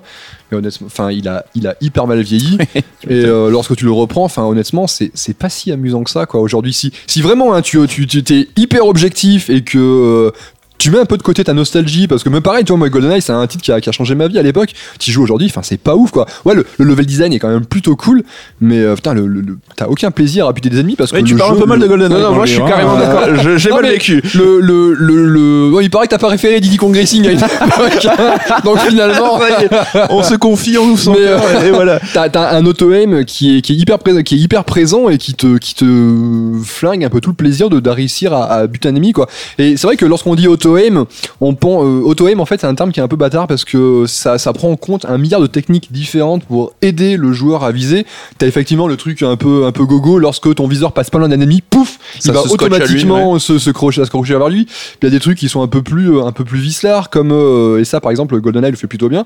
C'est que il te supprime, il y a, pas de, il y a pas de, de réticule de visée. Et donc du coup bah tu finalement tu tires dans la direction, bah tu C'est une illusion que ça marche. Voilà, Donc, ça- tu te dis pas, ça marche. Ça c'est une forme d'aide à la visée également, parce qu'en fait finalement tout ce que le jeu fait après c'est qu'il calcule lui-même plus ou moins en fonction de dans, dans quelle direction tu te trouves par rapport à un ennemi. Et bon bah magie ça touche quoi. C'est euh, ouais. Et c'est vrai que tu prends ça aujourd'hui après euh, 20 ans de FPS. Alors il y a du Halo, hein, mais je dis, ah, tu sais, il y a tout ce qui est Call of Duty, Killzone, enfin tous les trucs qui sont sortis par la, par, la suite. Attends, ouais, maintenant. Euh, C'est un des gens qui a le plus évolué quand même depuis l'avènement de la 3D, le FPS. Ouais, bah ouais, puis en fait la, la sixième génération, euh, le, le FPS console a, a énormément, énormément évolué et plutôt en bien. Et c'est vrai que Halo, lorsqu'il arrive, eh ben il a plus ou moins tout à définir quoi. C'est c'est aussi pour ça que le jeu fonctionne si bien à l'époque. J'ai, euh, alors moi forcément lorsque le jeu sort, j'ai 12 ans, tu vois. Enfin donc du coup j'ai pas, enfin j'ai 13 ans pardon. Ouais, j'ai- j'allais dire, putain, j'avais J'ai fait j'ai 13 ans, pas, j'ai pas un recul de ouf non plus, tu vois, sur tout ce qui a été fait. Moi, le jeu, je l'ai adoré à l'époque et voilà. Mais tu discutes avec des gens qui étaient journalistes à l'époque et qui ont vécu la sortie de, de, de Halo. Mhm. Mais euh, pour eux, c'est un ovni parce que vraiment, c'est là. euh, J'ai discuté typiquement avec Cyril Beribi, qui à l'époque était rédacteur en chef du magazine magazine Xbox officiel, et il se dit, moi, jusqu'à présent, le FPS sur console, c'était banni, quoi. Enfin, ça, ça existait pas. Enfin, c'est à part GoldenEye, enfin, c'était, c'était injouable. Et Halo arrive et les mecs en, en moins de deux minutes, ils prennent les contrôles en main à la perfection et le, le jeu en fait est hyper jouable. Et ça, on s'en rend pas compte aujourd'hui parce que tous nos FPS manettes sont globalement hyper jouables, Ouais. à, à quelques exceptions près. Mais euh, Halo arrive et crée ça et waouh. Et c'est pas juste, euh, c'est pas juste ouais, on a mis ça sur deux joysticks et ouais, ça marche. C'est que derrière, il y a toute la logique du jeu en fait qui est pensée pour que ça marche. Le design des ennemis, le design des environnements, le design du réticule de visée, le, le système de, de saut, t'es un petit peu lourd, tu sais, t'es un, un peu flottant dans les airs, c'est pensé pour ça. Et puis, Le système d'armure du Master Chief aussi, Ouais, enfin, tout est pensé pour, euh, pour le gameplay en fait. Et t'avais le bouton euh, grenade, le bouton coup au corps à corps, Ouais. n'était pas forcément la norme aussi. euh. C'était des boutons dédiés ouais sur la sur le jeu. Alors il y en a quelques-uns qui le faisaient, mais effectivement c'est pas la norme. Jusqu'à présent, en ce général que tu faisais, c'est que tu faisais défiler tes armes jusqu'à arriver sur grenade ou jusqu'à arriver sur corps à corps. Et ouais, forcément, c'est c'est un peu lent. Tu pouvais pas tirer, mettre un coup de boule tout de suite quoi. Le fait C'était euh, Que tu puisses avoir que deux armes chez Coucou, tu détestes ça, mais c'est une Moi, je espèce me suis fait maintenant, mais C'est vrai qu'au début, c'était, je comprenais pas. Je me mais pourquoi vous faites ça Bah, une cohérence, le fait que bon, bah, effectivement, est-ce qu'on peut porter plus que deux armes euh, lourdes euh, sur soi? Et C'est vrai côté stratégique, c'est vrai que t'en parles pas mal dans le livre. Est-ce que je vais prendre ce sniper et le garder parce que je pense que plus loin je vais pouvoir m'en servir, etc. En fait, il y a, il y a trois trucs là-dessus. C'est un côté, effectivement, le côté stratégique en termes de gameplay, ça a des intérêts euh, qui sont, euh, qui sont, enfin, c'est c'est hyper important parce que les game designers en parlent super bien. En général, quelqu'un quelqu'un comme euh, Jamie Grishammer, par exemple, va te dire que ouais, c'est bien parce que du coup, ça oblige le joueur à réfléchir à l'avance les, les- choix. les prochaines open box, à faire des choix, etc. Et puis aussi, ça permet de, que dans certaines situations, t'auras t'auras pas forcément en fonction de tes choix, tu peux les payer un petit peu. Et t'as un moment, t'arrives dans, une, dans, un, dans, un environnement et mince, là, il m'aurait fallu un fusil à pompe ou mince, là, il m'aurait fallu un sniper et je l'ai pas. Et donc du coup, bah, t'improvises un petit peu avec les outils que t'as à ta disposition. Et ça, c'est quelque chose qui voulait, ça crée la difficulté. À côté de ça, il y a aussi le côté, euh, on va pas se mentir, technologiquement, ça les a, ça les a arrangés. Ouais. Parce que la RAM de la le Halo est un super beau jeu, etc. Mais euh, et la, la, la, la Xbox est une console super puissante. Mais euh, Après, ça arrive toujours que de, de superbes idées naissent de contraintes. Ouais, mais là pour le coup, c'est un peu ça, c'est que ouais, effectivement. pas euh, afficher toutes les armes qui défilent. changer hein. rapidement plein de fois d'armes comme ça, en fait, euh, elles s'affichaient, mais elles s'affichaient en low poly. En fait, non, du coup, pour eux, c'était juste pas possible. Et il y a l'autre chose, c'est que très tôt, en fait, dans le développement de, de Halo en tant que en tant que FPS, Jason Jones voulait que le jeu soit l'anti-Doom, en fait. Pas anti-Doom dans le genre, on va tuer Doom. Anti dans le sens, il faut que ça soit l'inverse. Euh, Doom euh, et tous les tous les Doom-like et même les Quake-like, en fait, tu te déplaces hyper vite, t'as genre un milliard d'armes, machin, etc. Lui, il voulait pas ça. Il voulait un jeu qui soit réaliste. Donc du coup, ton personnage, il est, il est plutôt lent finalement, même Tu sens ses court. mouvements, Tu sens ses mouvements, tu le sens bien machin, et surtout bah tu peux pas partir avec euh, un lance-roquette, un lance-flamme, un mitrailleur, euh, deux flingues. Enfin, toi c'est un moment un, un peu de un peu de réalisme quoi. Comme le jeu à la base, avant de évoluer assez largement, devait être une espèce de, de shooter tactique dans lequel tu devais avoir des, des choix finalement assez euh, assez cruciaux, assez précis. Ça dès le début, ça a été très vite écarté. Ouais. Et t'en parlais du coup avec le choix d'armes et l'appréhension de ce qui va venir dans l'aventure. C'est aussi un jeu qui a mis en avant ce qu'on appelle le gameplay émergent, c'est-à-dire Mm. que tu peux avoir plusieurs façons d'appréhender les objectifs et tu peux même toi-même te créer des solutions. C'était un peu Mm. malin. On a vu beaucoup de mecs délirer avec les grenades et tout. Ça, c'est vraiment Ouais. un truc toi qui t'a accroché dès le début. hein Ouais, en en fait, ce que, ce que j'aimais dans, dans Halo, et euh, maintenant il y a plein de jeux finalement qui le font, surtout avec la, la mode des open world et compagnie, on, on, a- on en a pas mal, c'est j'avais l'impression qu'en fait, la, ce que je faisais, personne d'autre ne le faisait en fait. Pas parce que j'étais meilleur ou plus malin ou machin, mais juste parce que ben moi, je- tiens, j'ai eu cette idée et tiens, je le teste comme ça. Et c'est vrai qu'après, tu fais des parties en, coop avec des potes, tu vas rejouer des niveaux, et tu te rends compte que le, pote, il fait pas du tout de la même manière, et tu fais ah ouais, ça c'est pas bon, on peut faire comme ça, j'avais pas vu. Et ça, ouais, c'est un truc qui, m'a plu parce que finalement, le, sans dire que le jeu a une rejouabilité infinie, enfin, tu peux le refaire plein de fois et euh, redécouvrir très souvent des choses et tiens, tenter une autre manière. Et ça, c'est vrai que c'est un truc qui, euh, pour moi et pour plein d'autres gens, je pense aussi à l'époque, a été un moment assez important. Ouais. Ah, excuse-moi, j'allais dire Bungie avait créé en fait un monde cohérent qui avait des règles qui étaient euh, enfin, compréhensibles de tous et qui, qui fonctionnaient. Donc finalement, c'était pas des situations qui mettaient en scène, mais c'était un terrain qui fonctionnait et avec des règles que tout le monde euh, se disait bah d'accord avec cette grenade. Comment ça s'appelle? Tu sais quand tu mets la grenade par terre et que tu fais des grands sauts. le, le, le grenade jump. Ouais, mais voilà, c'est ce genre de trucs qui sont Mhm. nés. Alors je sais pas si c'est avec Halo, mais ça a tout de suite Non, ça, existait déjà. ça avant, existait ouais. déjà, mais ça fonctionnait avec euh, tout ce qui était le moyen de locomotion euh, Mm. aussi, où les gens commençaient à délirer avec justement ce terrain-là. Ça, ça a été vraiment une révolution à l'époque. une des grandes forces de Halo dont on parle euh, pas assez et pourtant on en parlait beaucoup à l'époque, c'est son moteur physique en fait. Mm. Le, le moteur, le- là encore, on disait que chez Bungie c'est des nerds, mais c'est des putains de gros nerds. Ouais, ils ont des mecs.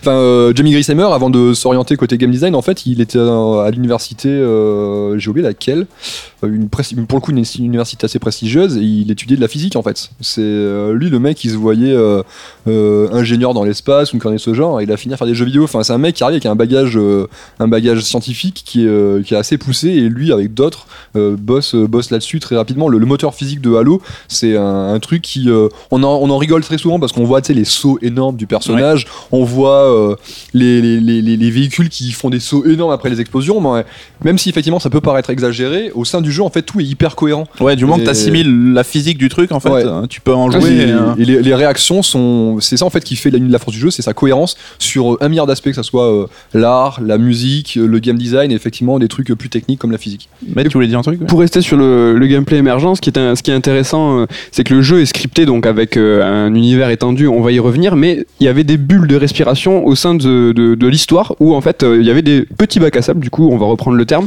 où là on- le joueur pouvait improviser sur une situation donnée, par exemple sur un assaut, on avait euh, là on a eu trois joueurs, on aurait eu trois façons d'aborder l'assaut différemment, et ça Mhm. c'était dès Halo 1, quelque chose qui était super important. Ce qu'on appelle des mini-hubs un peu, avec euh, des phases en couloir, puis des phases un peu plus Ouais. ouvertes. Bah, Halo fonctionne beaucoup sur ça. En fait, il y, a des- il y a des- il y a des mini couloirs qui relient euh, effectivement les sandbox, les, les bacs à sable. C'est un truc qui vient très vite en fait dans le l'idée du jeu parce qu'en fait c'est ce que j'étais à l'heure ils voyaient ça comme une espèce de, de jeu tactique. Lorsque c'était un FPS enfin un TPS Halo en fait ça devait être un espèce de c'était un peu le lancer de nos open world ça devait être euh, un grand monde dans lequel il y avait pas c'était pas segmenté en niveau etc le joueur arrivait et finalement après bah, c'est lui qui faisait sa guerre comme les co- contre les Covenants un petit peu comme il le voulait dans le sens qu'il le voulait.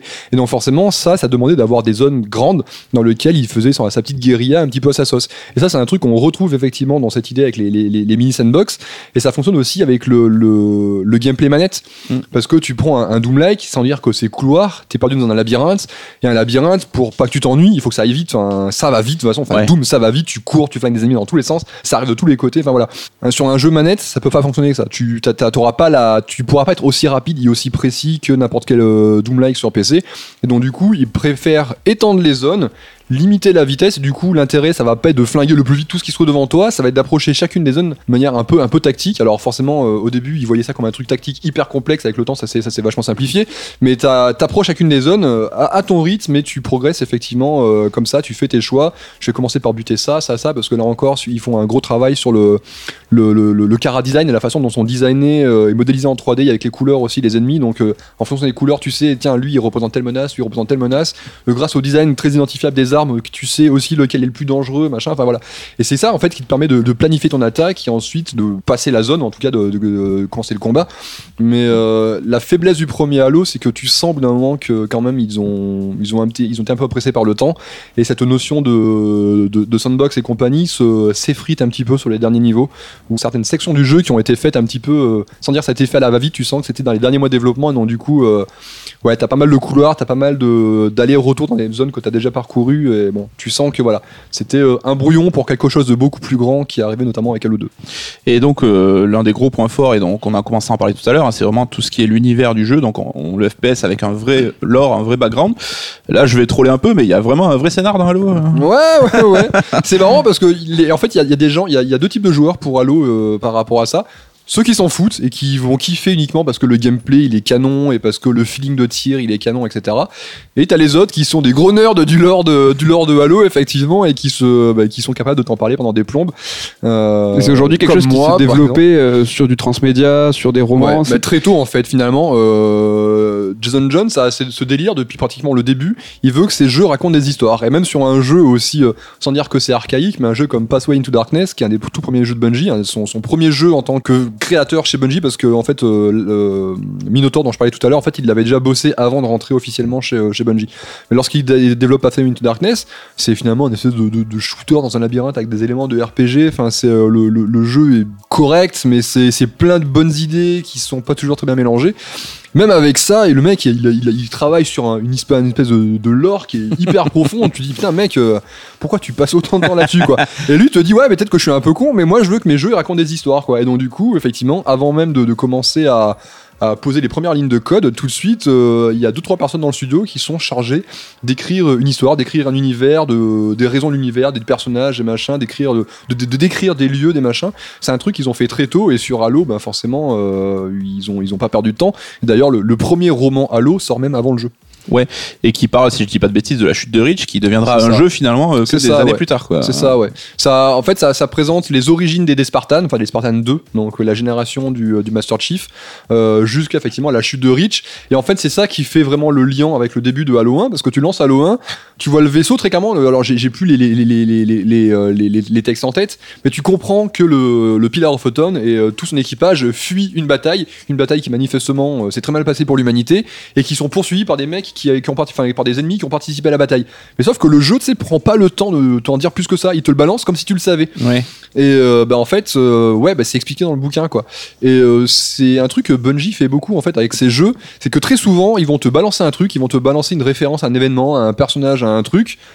Sauf que tu sais pas ce que c'est. Et en fait, bah, c'est à toi d'aller chercher, d'aller comprendre ce que c'est, alors avec l'univers étendu ou avec d'autres trucs. Ça devient presque un gimmick où tu dis ah cool, là je vais de leur craser ce truc. euh. Ouais, c'est ça, ouais. Et c'est un truc qui, avec le temps, finit par devenir un plaisir parce que as, tu captes la référence ou parce que ou parce que t'as un bagage qui fait que ou parce que bah t'as euh, lu les différents trucs.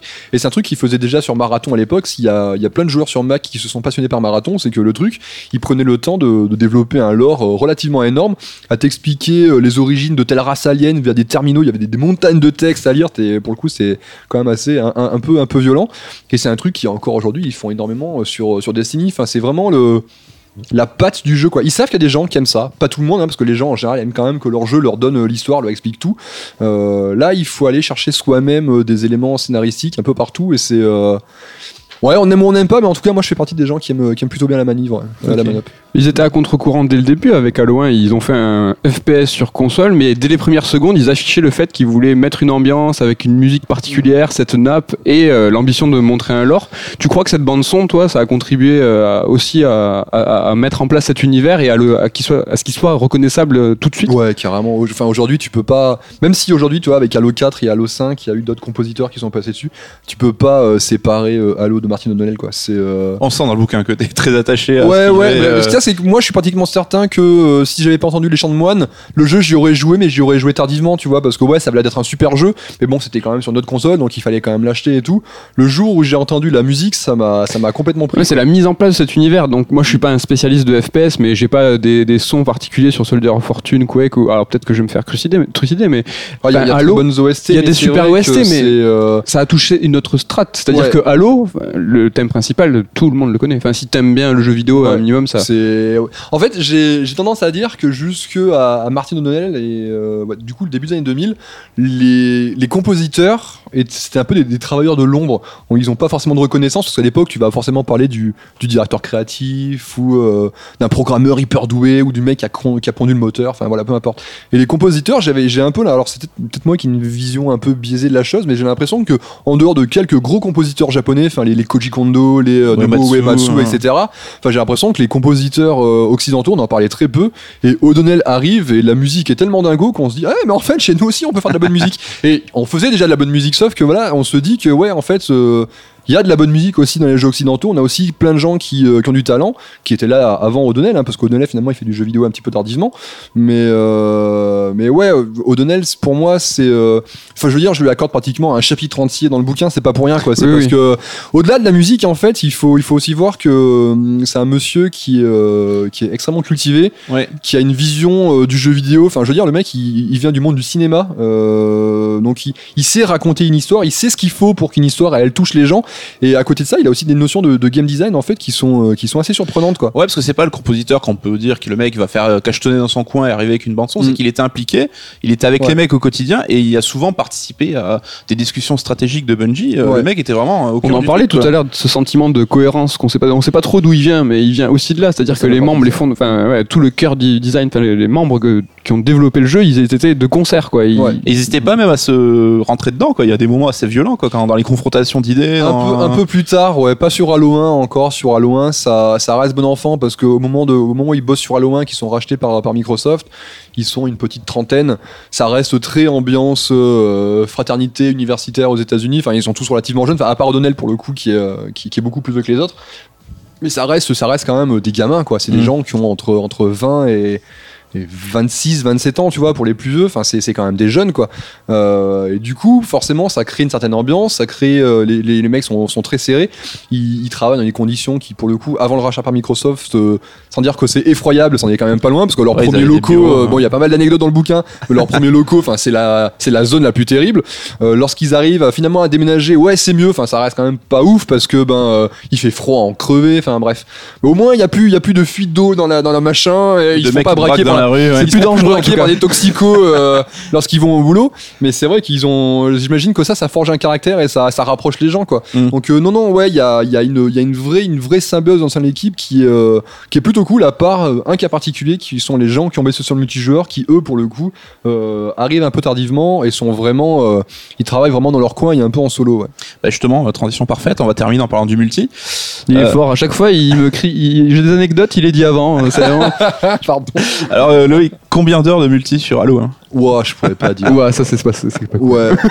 je pourrais Il n'y avait dire. pas encore le live. hein, Le Xbox Live est arrivé pour Halo 2. Ouais, mais ça c'est que le 1 c'est encore un jeu auquel je rejoins multi régulièrement, surtout que maintenant il est, enfin, il est disponible dans la, dans la Master Chief Collection depuis 2014, donc c'est un jeu que je relance avec plaisir assez, assez régulièrement. Mais je peux pas dire, euh, probablement moins que Halo 2, 3 et Reach, Ouais. mais euh, ça doit se compter euh, en milliers d'heures. ouais. Alors tout à l'heure, on va parler de, de Bungie, de Destiny. Il pourra peut-être nous donner un compteur d'heure. Ça va vous donner. a parlé tout à l'heure ça va vous donner la mesure du, tru- du truc. Même lui, il quoi. calcule, il fait Attends, comment j'ai fait Ouais, non, ça fait. Ses doigts, c'est des cinq- beaucoup, ouais. dizaines, vingtaines, trentaines.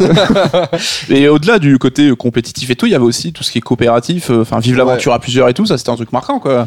Ouais, ce qui, est, euh, ce qui participe aussi au succès de la, de la console, parce que c'est vrai que on, on- lorsqu'on parle d'une console euh, conviviale, on pense assez naturellement aux consoles Nintendo, parce que c'est un genre dans lequel ils excellent. Ouais. Euh, PlayStation à l'époque était aussi pas mal dessus, mine de rien, parce que, enfin, je veux dire, moi, mes jeux préférés euh, ever, et notamment sur PlayStation, enfin, c'est Crash Team Racing, enfin, tu vois, à c'est, quatre, euh, euh, même si exclusivement il fallait le multitape tu vois pour jouer à 4 machin euh, bon c'était euh, il y avait des jeux conviviaux aussi conviviaux pardon aussi sur cette console et euh, bah, la Xbox de base elle a 4 ports euh, manettes donc euh, Ouais, déjà de vrai, base tu vois ça ça, ça, ça, ça, ça pose un potentiel Et quatre grosses manettes, donc il faut un appart. et quelle grosse manette ouais. oh tu pouvais t'en faire des masses d'armes enfin tu deux sur la même manette, c'était ça la coopération. Ouais, c'est ça. Bah, 8, côté droit, côté gauche. Mais c'est vrai que ouais, euh, Halo 1, il est, euh, il est, il a l'équilibre et la précision euh, que demande n'importe quel euh, FPS qui se voudrait compétitif, parce que euh, il faut être précis, parce que les maps sont globalement très bien designées, même sur le premier épisode, alors qu'elles sont pas toutes designées par un level designer euh, pro.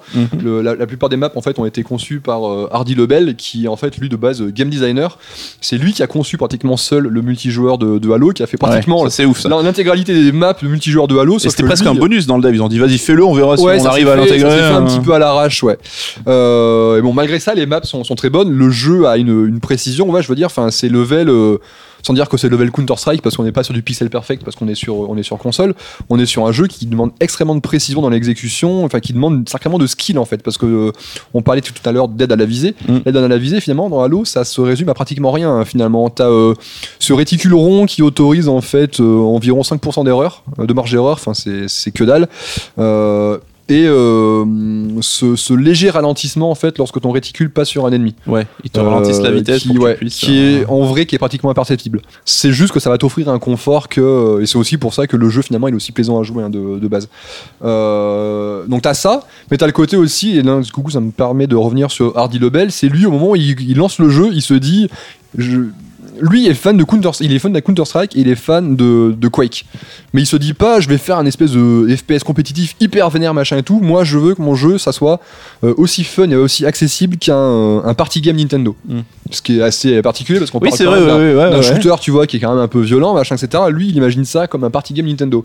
C'est pour ça qu'on on retrouve des couleurs qui sont quand même très flashy. Bon, c'était la direction de Halo à l'époque qui voulait ça aussi, mais on a un jeu qui est, qui est très flashy, qui est très coloré, euh, qui est euh, très rigolo, avec des sons relativement rigolos, avec toujours ce, on a toujours ce, ce personnage invisible, tu sais, qui commente les parties avec une grosse voix comme ça, machin, toi, qui, qui est hyper kitsch, mais qui est hyper assumé, avec des petits, des petits slogans, des petits machins qui claquent en permanence, qui sont rigolos. Il veut que ça soit fun, rapide à prendre en main, et qu'un soir tu te poses avec euh, que trois potes sur ton canapé, et que tu commences une partie en mode tiens, regardez, je vous montre, et en fait que le jeu ça soit hyper fun, et que tiens, t'as envie de relancer la partie, il y a encore, il y a encore, il y a encore. Et c'est là où en Petit fait. côté le- Nintendo. Allez, on- Ouais, non, mais c'est exactement ça, ouais. Et c'est là où en fait le multijoueur il fonctionne bien parce qu'il capte une audience euh, casu, entre guillemets, des gens qui vont jouer à Halo en multijoueur comme ça de temps en temps, et une audience euh, hardcore parce que la scène e-sport Halo elle se met en place pratiquement automatiquement en fait. à une époque où on n'en parlait pas encore autant qu'aujourd'hui. Et juste pour conclure, en vraiment en deux mots, ton multijoueur préféré sur la saga Halo? Le 3.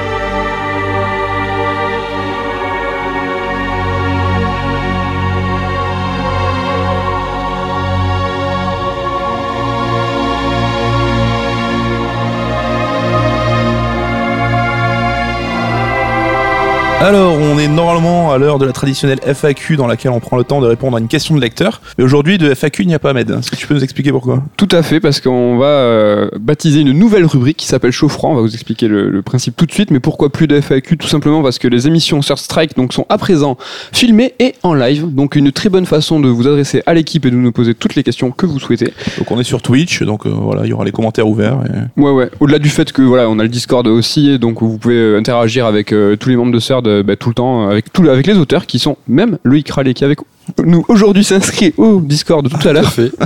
Donc vous pouvez nous poser toutes ces questions. C'est pour ça qu'on s'est deman- on s'est dit bah, on va faire sauter la FAQ, on va la remplacer par une rubrique. Donc la rubrique qui s'appelle chaud-froid. Pourquoi elle s'appelle C'est chaud-froid un procédé complètement révolutionnaire en fait, chaud-froid. Donc on va demander à chaque fois à l'auteur en question de nous présenter ce qu'il préfère dans l'œuvre dans laquelle il a parlé et ce qu'il aime le moins. Donc Loïc, ton côté chaud, c'est quoi? Ton halo préféré?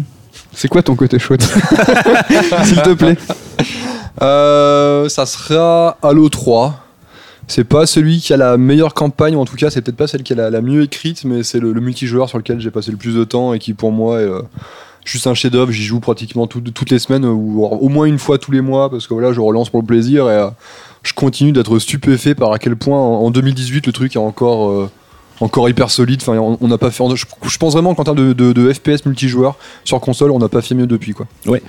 Et du coup, bah, le halo que tu apprécies le moins. Donc là, tous les halos confondus euh, sortis à ce jour. hein. Donc il y aura deux froids là. Parce Ouais. qu'il y a le froid avec 343 et le froid sans Ouais. 343. Peut-être un peu plus compliqué. Si on limite à Bungie, euh, je, vais, je vais me faire beaucoup d'ennemis, mais c'est peut-être le tout premier finalement. Parce que le multijoueur, il est très bien, mais il est encore euh, sous forme un peu. euh, c'est work in progress pour pas mal de trucs, même si c'est hyper solide. Et puis la campagne, on sent quand même qu'ils ont été euh, rushés un peu, euh, et que voilà, sans dire que ça a été fait à l'arrache, il y a pas le. Tu, tu, tu C'est sens- branleur là, putain. Ouais, non, non, mais tu, tu, sens qu'il y a moins eu de temps que sur euh, les suivants. Donc euh, c'est peut-être celui que j'aime le moins parce qu'à côté de ça, euh, Halo 2, euh, il est ouf. Halo Reach, même si j'aime pas du tout son multijoueur, là, la campagne est hyper solide. C'est celle qui est la mieux écrite, je pense. Le 2 avait pas été un peu chahuté à sa sortie quand même par les Bah, à cause de la euh, fin, ouais. Qui est lui aussi un peu abrupte quoi du coup. Bah, c'est, euh, elle est surtout, ouais, c'est surtout ça en fait, c'est que ben ils ont été obligés de, de couper le jeu en deux pratiquement, et donc du coup, euh, ben la fin était pas du tout celle, celle qui était prévue. Donc ouais, il ça était se ouf. Halo 2, on n'en parle pas parce qu'on a fait que du Halo 1 et c'est peut-être l'occasion, le- mais, il la, campagne est très bonne et surtout Ah le ouais. Multijoueur, il est, il est dingo. euh. Ah, moi j'ai pas du tout bloqué sur le multi, mais il se les jouait Metal Gear Solid avec un autre héros, Ouais. avec, euh, enfin c'était complètement ouf quoi. Et puis, en- ce qu'on ce qu'on se rend pas compte, en fait, c'est le- c'est l'impact de, de Halo 2 aussi sur le, le jeu vidéo de manière générale, parce qu'on parle du premier, parce que voilà, c'est le premier. Mais euh, je veux dire, sans Halo 2, mais je sais pas à quoi ressemblerait le jeu online sur console aujourd'hui, quoi. Parce que c'est lui, enfin, lorsqu'il arrive, le, le Xbox Live existe déjà. Mais c'est lui qui arrive, qui définit un milliard de trucs. c'est con, hein, mais aujourd'hui, des, des fonctionnalités comme euh, le chat de groupe, ou les, les- les groupes, en fait, quand même le concept de groupe, en fait, sur console, où tu sais, tu te réunis dans la même pièce, enfin, la même pièce virtuelle avec des amis, à partir de laquelle vous pouvez partir tous ensemble sur la même partie de n'importe quel jeu. Ça, à la base, c'est conçu par, par Bungie. C'est Bungie qui le fait pour Halo. et euh, des Microsoft, voit ça, ouais. voit ça. Ah, mais en fait, c'est une super bonne idée, ça. Et en fait, Bungie a conçu tout un tas de features comme ça qui ont été euh, absorbées en fait par le, Le live, par le. Xbox Live, qui ensuite a été repompé par le par le PSN. Euh, et et c'est très bien parce que je veux dire, enfin, ça fait partie des, des, fonctionnalités qu'on qu'on utilise aujourd'hui tous les jours, euh, qui créent un, un vrai système en ligne viable et social, à l'inverse des tentatives par exemple sur Dreamcast par le passé. Enfin, veux dire, c'est Halo 2, il est hyper important parce que il crée des outils, il impose des, des standards et surtout, euh, bah, il, fait jouer en ligne les gens sur console. Quoi. Jusque là, c'était un truc de PCiste. Ouais, et c'est vrai que même moi à l'époque, je me rappelle, je me disais, mais jamais on jouera sur online, c'est pas pour nous, c'est pas pour les joueurs de console. Ouais. Quoi. Et du coup, tout Halo confondu, tout épisode confondu, euh, le celui que tu apprécies le moins, euh, période 343 inclus. Euh, du coup, Il y a le Halo Wars aussi, je sais pas s'il 343, compte, les, mais- ouais, les Halo Wars, les Halo Wars, je peux pas en parler parce que de base, j'aime pas les RTS, donc euh, je suis pas, je suis vraiment réfractaire au genre et ça m'intéresse pas du tout.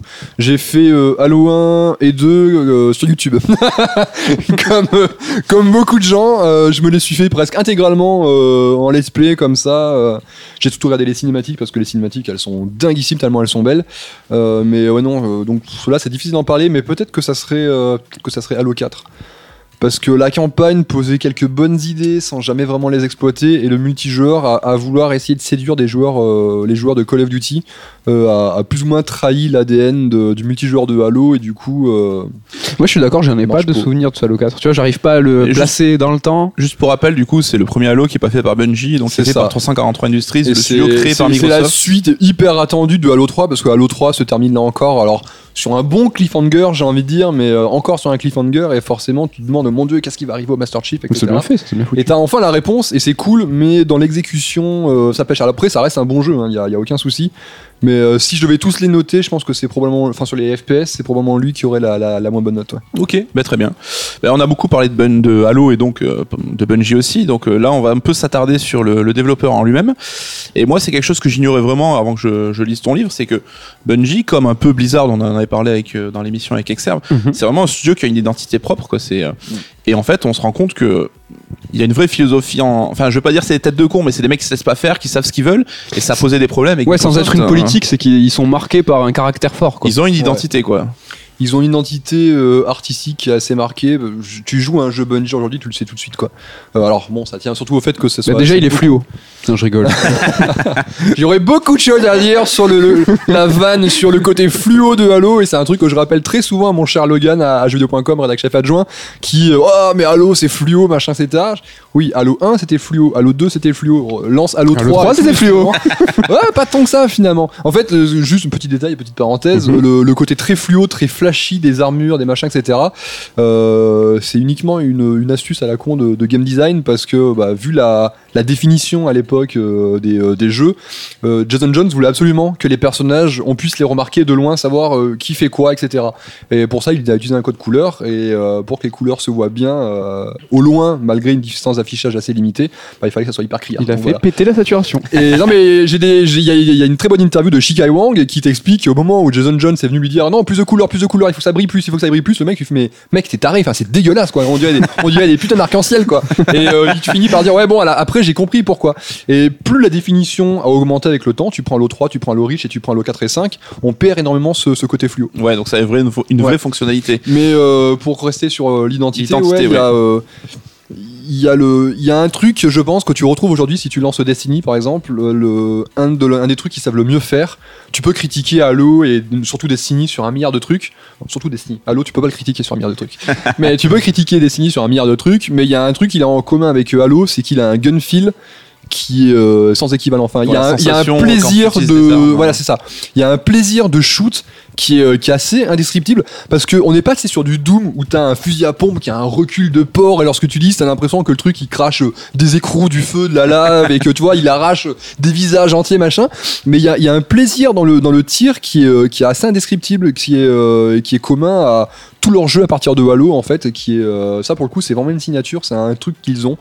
Il y a euh, la direction artistique ils ont, ils ont des artistes qui sont très talentueux. La plupart des artistes qui ont bossé sur les tout premiers Halo sont encore aujourd'hui euh, chez Bungie hein, euh, un monsieur comme Shikai Wang un des premiers à avoir bossé sur l'armure du Master Chief. Euh, il est toujours aujourd'hui chez Bungie c'est le directeur artistique de Destiny 2 euh, donc c'est un- quelqu'un qui a quand même de l'importance. La plupart des gens qui ont créé des, arènes de multijoueurs là les, environnements des arènes sont, toujours là. Enfin voilà. C'est des gens qui sont restés et qui ont su transmettre un certain savoir-faire et une certaine ce que j'appelle la, petite touche Bungie voilà qu'ils l'ont l'ont transmis. Il y a un truc idiot dont je discutais avec Marcus Leto. Un truc que j'ai remarqué c'est que tu le retrouves sur euh, Oni donc le jeu qu'ils ont sorti euh, C'est un Euh, beat'em all 3D. Ouais, euh, voilà, c'est ça, qui, qui était en développement plus ou moins en même temps que Halo et qui est sorti euh, début 2000. Euh, tu le retrouves, c'est un élément que tu retrouves sur Oni, que tu retrouves sur Halo, que tu retrouves sur, sur Destiny. C'est que beaucoup de personnages, lorsqu'ils ont une armure, ont une plaque d'armure qui remonte sur la main, donc ça couvre vraiment le dos de la main, ça va pas sur les doigts, hein, c'est juste vraiment la, la plaque d'armure. Et cette plaque d'armure, en fait, elle est, euh, tu vois qu'elle est, elle est fixée à la main par euh, quatre boulons qui se trouvent dans les quatre coins, euh, les quatre coins de, de la plaque. Et c'est un truc que tu retrouves sur la, la personnage, le personnage principal, enfin l'héroïne de, de Oni, que tu retrouves sur le Master Chief euh, à partir de Halo 2 et 3, et tu le retrouves sur plein de personnages en Destiny, parce que voilà, c'est un élément visuel, euh, les tomes disent, bah, c'est un élément visuel qui fonctionne, euh, on trouve ça joli, machin, etc. Et c'est un truc aujourd'hui que tu retrouves dans Destiny, alors que Leto, par exemple, il est plus, et c'est lui qui avait défini ce genre de truc. C'est un Voilà. signature move, quoi. C'est ouais non c'est c'est ce- là c'est un détail tu vois mais c'est un truc que tu peux appliquer sur un milliard de trucs ils ont euh, ouais ils ont une puis il y a aussi cette volonté tu vois où chaque objet chaque truc doit raconter une histoire Euh, alors ça raconte pas une grosse histoire mais lorsque tu vois un truc tu dis ok cet objet il a du vécu il s'est passé des choses euh, ici ou avant que je mette la main dessus quoi From Le Dark Souls, dans les cordes. c'est non mais euh, pour en avoir discuté un peu avec Exerve et d'autres personnes, euh, c'est un truc sur lequel ils sont assez sur la même école, ouais. Euh, que tu retrouves. Alors là pour le coup on est un peu hors sujet parce que c'est du Destiny, mais tu le retrouves énormément sur sur Destiny. Destiny, euh, un petit peu à la manière de Dark Souls, te raconte jamais euh, directement son histoire. Il te la laisse euh, la comprendre euh, à travers euh, des pages de, de lore que tu chopes sur des armes, sur des armures, sur ce genre de trucs quoi. On en parlera un tout petit peu tout à l'heure de Destiny pour conclure. Et juste on parlait, bah, du coup, ce que tu disais aussi, euh, on retrouve un héritage euh, au fur et à mesure que les gens tournent dans le studio, on retrouve des, des traits communs. Et donc ce côté famille aussi, c'est que c'est un studio qui est quand même farouchement indépendant, ce qui est paradoxal parce qu'ils ont appartenu à Microsoft. Mais ce qu'on se rend compte, c'est que presque le jour où ils ont été rachetés, ils pensaient déjà au moment où ils allaient se barrer. Quoi. C'était, Ouais. euh, C'est un truc qui est arrivé très tôt dans les conversations. Le, le rachat, globalement, ils l'ont mal vécu, ils l'ont perçu comme une, une obligation parce que sinon le studio allait crever. Jason Jones était assez content, lui, pour le coup, parce qu'il y voyait euh, l'occasion de faire quelque chose de grand et de permettre au studio d'atteindre d'atteindre un plus gros public et de gagner en visibilité. Et pour le coup il a eu, il a eu plutôt raison forcément. Euh, mais sans dire qu'il l'a regretté très tôt il s'est dit euh, ah ouais ça va pas être possible très longtemps en fait. Et c'est vrai que euh, on commence à discuter d'indépendance à partir de 2004 quoi. Et il y a eu un euh, déménagement, pour le coup, ils ont vraiment traversé le pays, quoi, d'est en ouest. Et on sent, enfin, c'est presque un truc trauma- traumatisant pour certains, parce qu'ils ils se réunissent, ils font un truc, bon, qui veut nous suivre, on comprend, si vous voulez pas nous suivre, enfin, ça a quelque chose, ça a été un moment marquant du studio, Ouais. de la vie du studio. Bah, une bonne partie des gens en fait venaient de la région, euh, de Chicago directement ou en tout cas de la, la côte est. Donc du coup, c'est des gens qui étaient très ancrés dans la région et aller sur la côte ouest, mine de rien, bah, c'est c'est un gros changement. Après, la plupart des gens avec qui j'ai discuté te disent euh, ouais, on est arrivé, on est on est très vite tombé amoureux de la région quoi. Et d'ailleurs, ça se ressent hein, dans, dans le premier Halo. Tu regardes les paysages lorsque tu débarques sur le Halo avec ces grandes montagnes très vertes, les cascades que tu vois partout, machin. Mais c'est les paysages de Seattle et de ses environs en fait. Hein. Ils ont très vite été marqués par euh, par le truc et en avoir discuté avec quelques euh, quelques quelques artistes du studio bah ouais ils te disent ouais bah la fontaine là euh, enfin la, la, la cascade là ça m'a été inspiré en voyant tel truc à côté de Seattle machin enfin Ouais. donc c'est traumatisant parce que forcément c'est un changement de de rythme de travail et d'ambiance surtout parce que là les mecs étaient entre eux en mode euh, étudiant et là ils se retrouvent dans, un, dans des locaux de Microsoft c'est quand même pas la même ambiance Ouais. Euh, Même s'ils avaient quand même un coin un peu à part. Ouais, ils étaient euh, à ils ont part, réussi à ils- préserver Ils ont un même réussi à, faire fermer leur endroit et du coup il y avait plus personne qui pouvait y accéder à part les employés de Bungie Ouais, parce que les mecs venaient les voir comme des bêtes curieuses, les gars de Microsoft. c'est ça, en ouais. mode, c'est- En fait, il y a une façon de travailler chez Microsoft qui a rien à voir avec la façon de travailler dans le jeu vidéo. Les gens chez Microsoft, euh, un mec qui bosse sur Excel, il a envie d'aller bosser sur un autre projet qui a rien à voir. Toi, je sais pas, Encarta par exemple, il dit, oh bah attendez, je vais aller bosser sur Encarta. Enfin, et du coup, lorsque Bungie arrive, les mecs se disent, ouais, mais moi aussi, j'aimerais bien bosser sur du jeu vidéo. Et donc, du coup, ils commencent à vouloir choper des rendez-vous avec les développeurs pour dire, ouais, moi aussi, je veux venir bosser avec vous. Enfin, non, c'est pas Les comme mecs, ça les voient vidéo, les mais gars, tu fais quoi, toi Arrête de regarder derrière mon écran. non, non, mais même si les gens sont hyper compétents, machin, etc. Enfin, je veux dire, ils font pas du jeu vidéo, quoi. Donc, euh, ouais, non, c'est vrai qu'au début, le contact, en, le, au moment du déménagement, le contact entre les deux a été, euh, a été très difficile. Ouais, euh, ça n'a fait que amplifier la volonté d'indépendance du, du studio qui s'est, qui s'est vite battu pour la récupérer. Ouais. Ouais, parce qu'on se rend compte qu'il y a aussi une lassitude à bosser sur du Halo et que très tôt ils ont voulu passer à autre chose.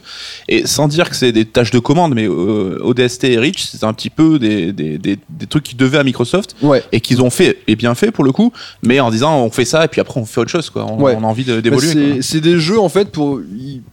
Effectivement, ils le font pour répondre à une demande de Microsoft parce qu'ils ont un contrat à honorer. Microsoft leur dit OK, vous, on vous rend votre liberté, mais vous nous livrez euh, trois jeux, Euh, trois jeux donc euh, ODST, Reach, mais ça comptait Halo- Halo 3 aussi à l'époque qui Ouais. était encore en développement.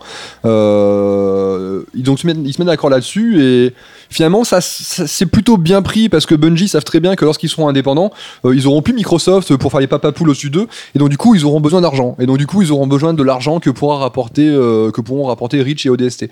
Donc du coup finalement ils les font euh, ils, ils les font. Je, je sais pas avec quel point de plaisir ils les font, mais ils les font. Et aujourd'hui, lorsque tu demandes à O'Donnell euh, ce qu'il en pense, il, il- il t'arrête tout de suite. hein. Il te, lorsque tu parles de produits de commande, etc., il t'arrête tout de suite. Il te dit non, non, attends, je veux que ça soit bien clair. Si on a fait Reach et ODST, euh, c'est parce qu'on voulait les faire. On, les a, on, on voulait les faire comme on a voulu faire le 1, le 2. On voulait les faire, on les a fait. Point barre. Et tu discutes aussi avec Marcus Leto, qui est donc le, le directeur créatif de la série et donc le, le papa du Master Chief. C'est lui qui du coup se retrouve à être le réalisateur principal sur Halo Reach. Et Halo Reach pour lui, c'est en tant que membre de, quelqu'un de, de l'équipe qui a bossé sur Halo, Halo Reach c'est son meilleur souvenir de développeur quoi. Ouais, puis c'était une lettre d'adieu en fait où tous ils ont Ouais. dit on va mettre tout ce qu'on a dans ce dernier Halo pour boucler la boucle. Et, euh, bah, ils l'ont pas bâclé, c'était pas un truc en mode on fait ça par-dessus la jambe quoi. Non non pour du tout du tout le, le- le dernier le dernier Halo il est, il est tentaculaire quoi parce qu'il a une, une, une richesse de contenu euh, qui est, qui est assez abyssale parce qu'on a une campagne qui est à mon avis leur meilleure campagne on a un multijoueur moi je l'ai critiqué sur un milliard de trucs mais c'est finalement c'est des petits trucs toi c'est l'équilibrage C'est des réglages pour les joueurs Voilà, comme toi. pour les joueurs pour les joueurs hardcore bah, à côté de ça t'as un multijoueur avec un nombre de maps et de modes de jeu de, possibilités de customisation de, parties personnalisées qui est mais qui est dinguissime. T'as le mode euh, le mode euh, baptême du feu qui est une, espèce de mode horde en fait qui là aussi est paramétrable à l'infini. Tu peux faire des trucs qui sont complètement dingos. Enfin moi je me rappelle de partie avec mon frère où on, mettait, on montait la vitesse à 300% donc grosso modo en un saut on traversait toute la map.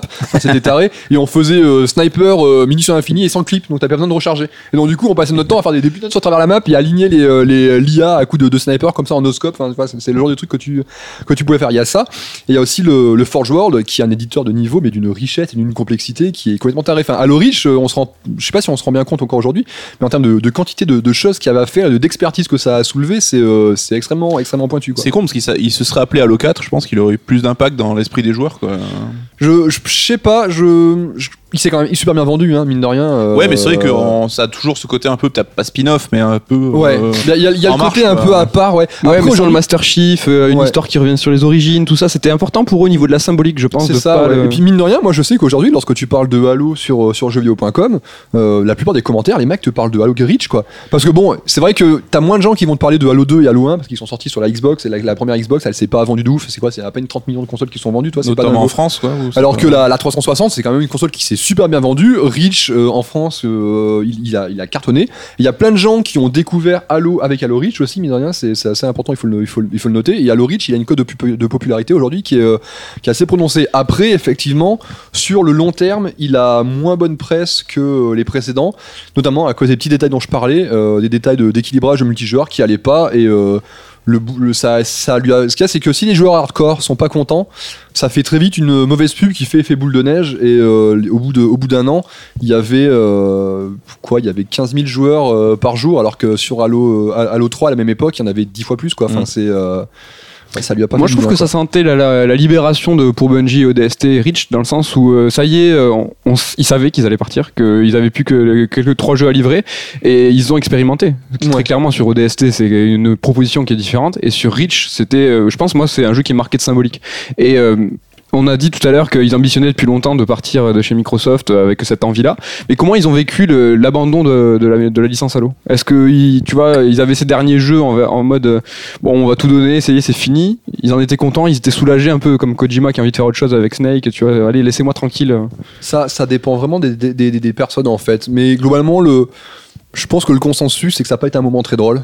Forcément. Parce que même, même toi, un mec comme Jamie Grisheimer, qui est donc, euh, dont je, je le disais tout à l'heure, c'est le seul monsieur qui a, qui a pondu les, les contrôles manettes de Halo et c'est un des designers principaux de la série. Et, euh, ce, ce monsieur est un putain de génie, enfin, soyons, soyons clairs. Euh, si le jeu fonctionne aussi bien en termes d'équilibrage global, c'est à cause de ce monsieur. Et ce monsieur, c'est aussi le premier à être lassé par Halo. Euh, du coup, il participe très peu au développement de Halo 3, il participe très peu au développement de, Halo Reach. Lui, il est très vite passé sur le, prototype de ce qui deviendrait plus tard euh, Destiny, en fait. Dès, 2000 dès- dès 2007, en fait, il est dessus. Et même lui te dit, au moment où la licence euh, part et va chez 340 Industries, il te, dit, ouais, à ce moment-là, j'ai hésité, je me suis dit, non, non, je vais, je vais quitter Bungie et je vais aller chez 343 parce que quitter Halo, ouais, ça fait mal, quoi.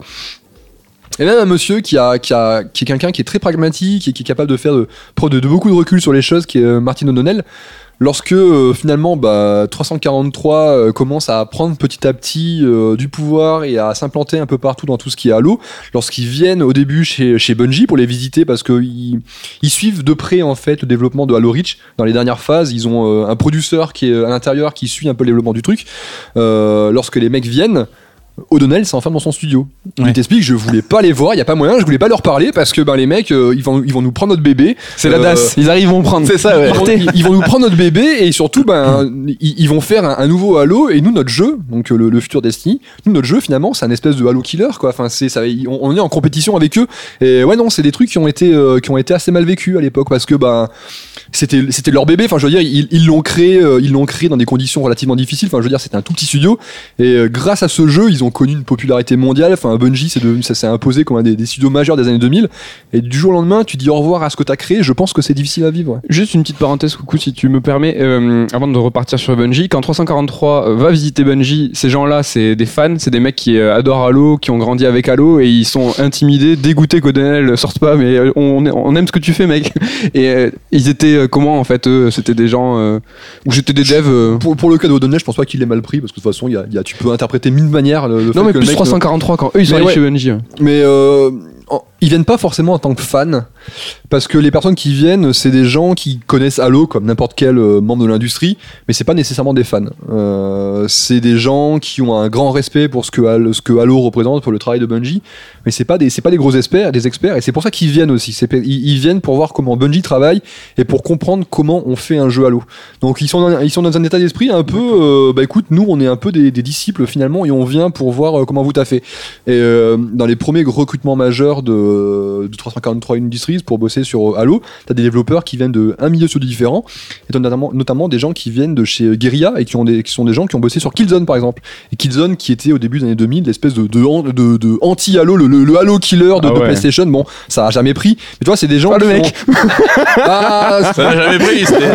ça a jamais. Non, mais c'est pour le coup. Killzone, je c'est non mais c'est des, Je rigole, je super jeux mais bon ça a jamais tué Halo quoi tu vois s'ils ont ils ont réussi à vendre la moitié des deux copies euh, c'est déjà c'est déjà pas mal mais toi ils viennent en mode ok on, vient voir de l'intérieur comment ça se passe comment c'est développé?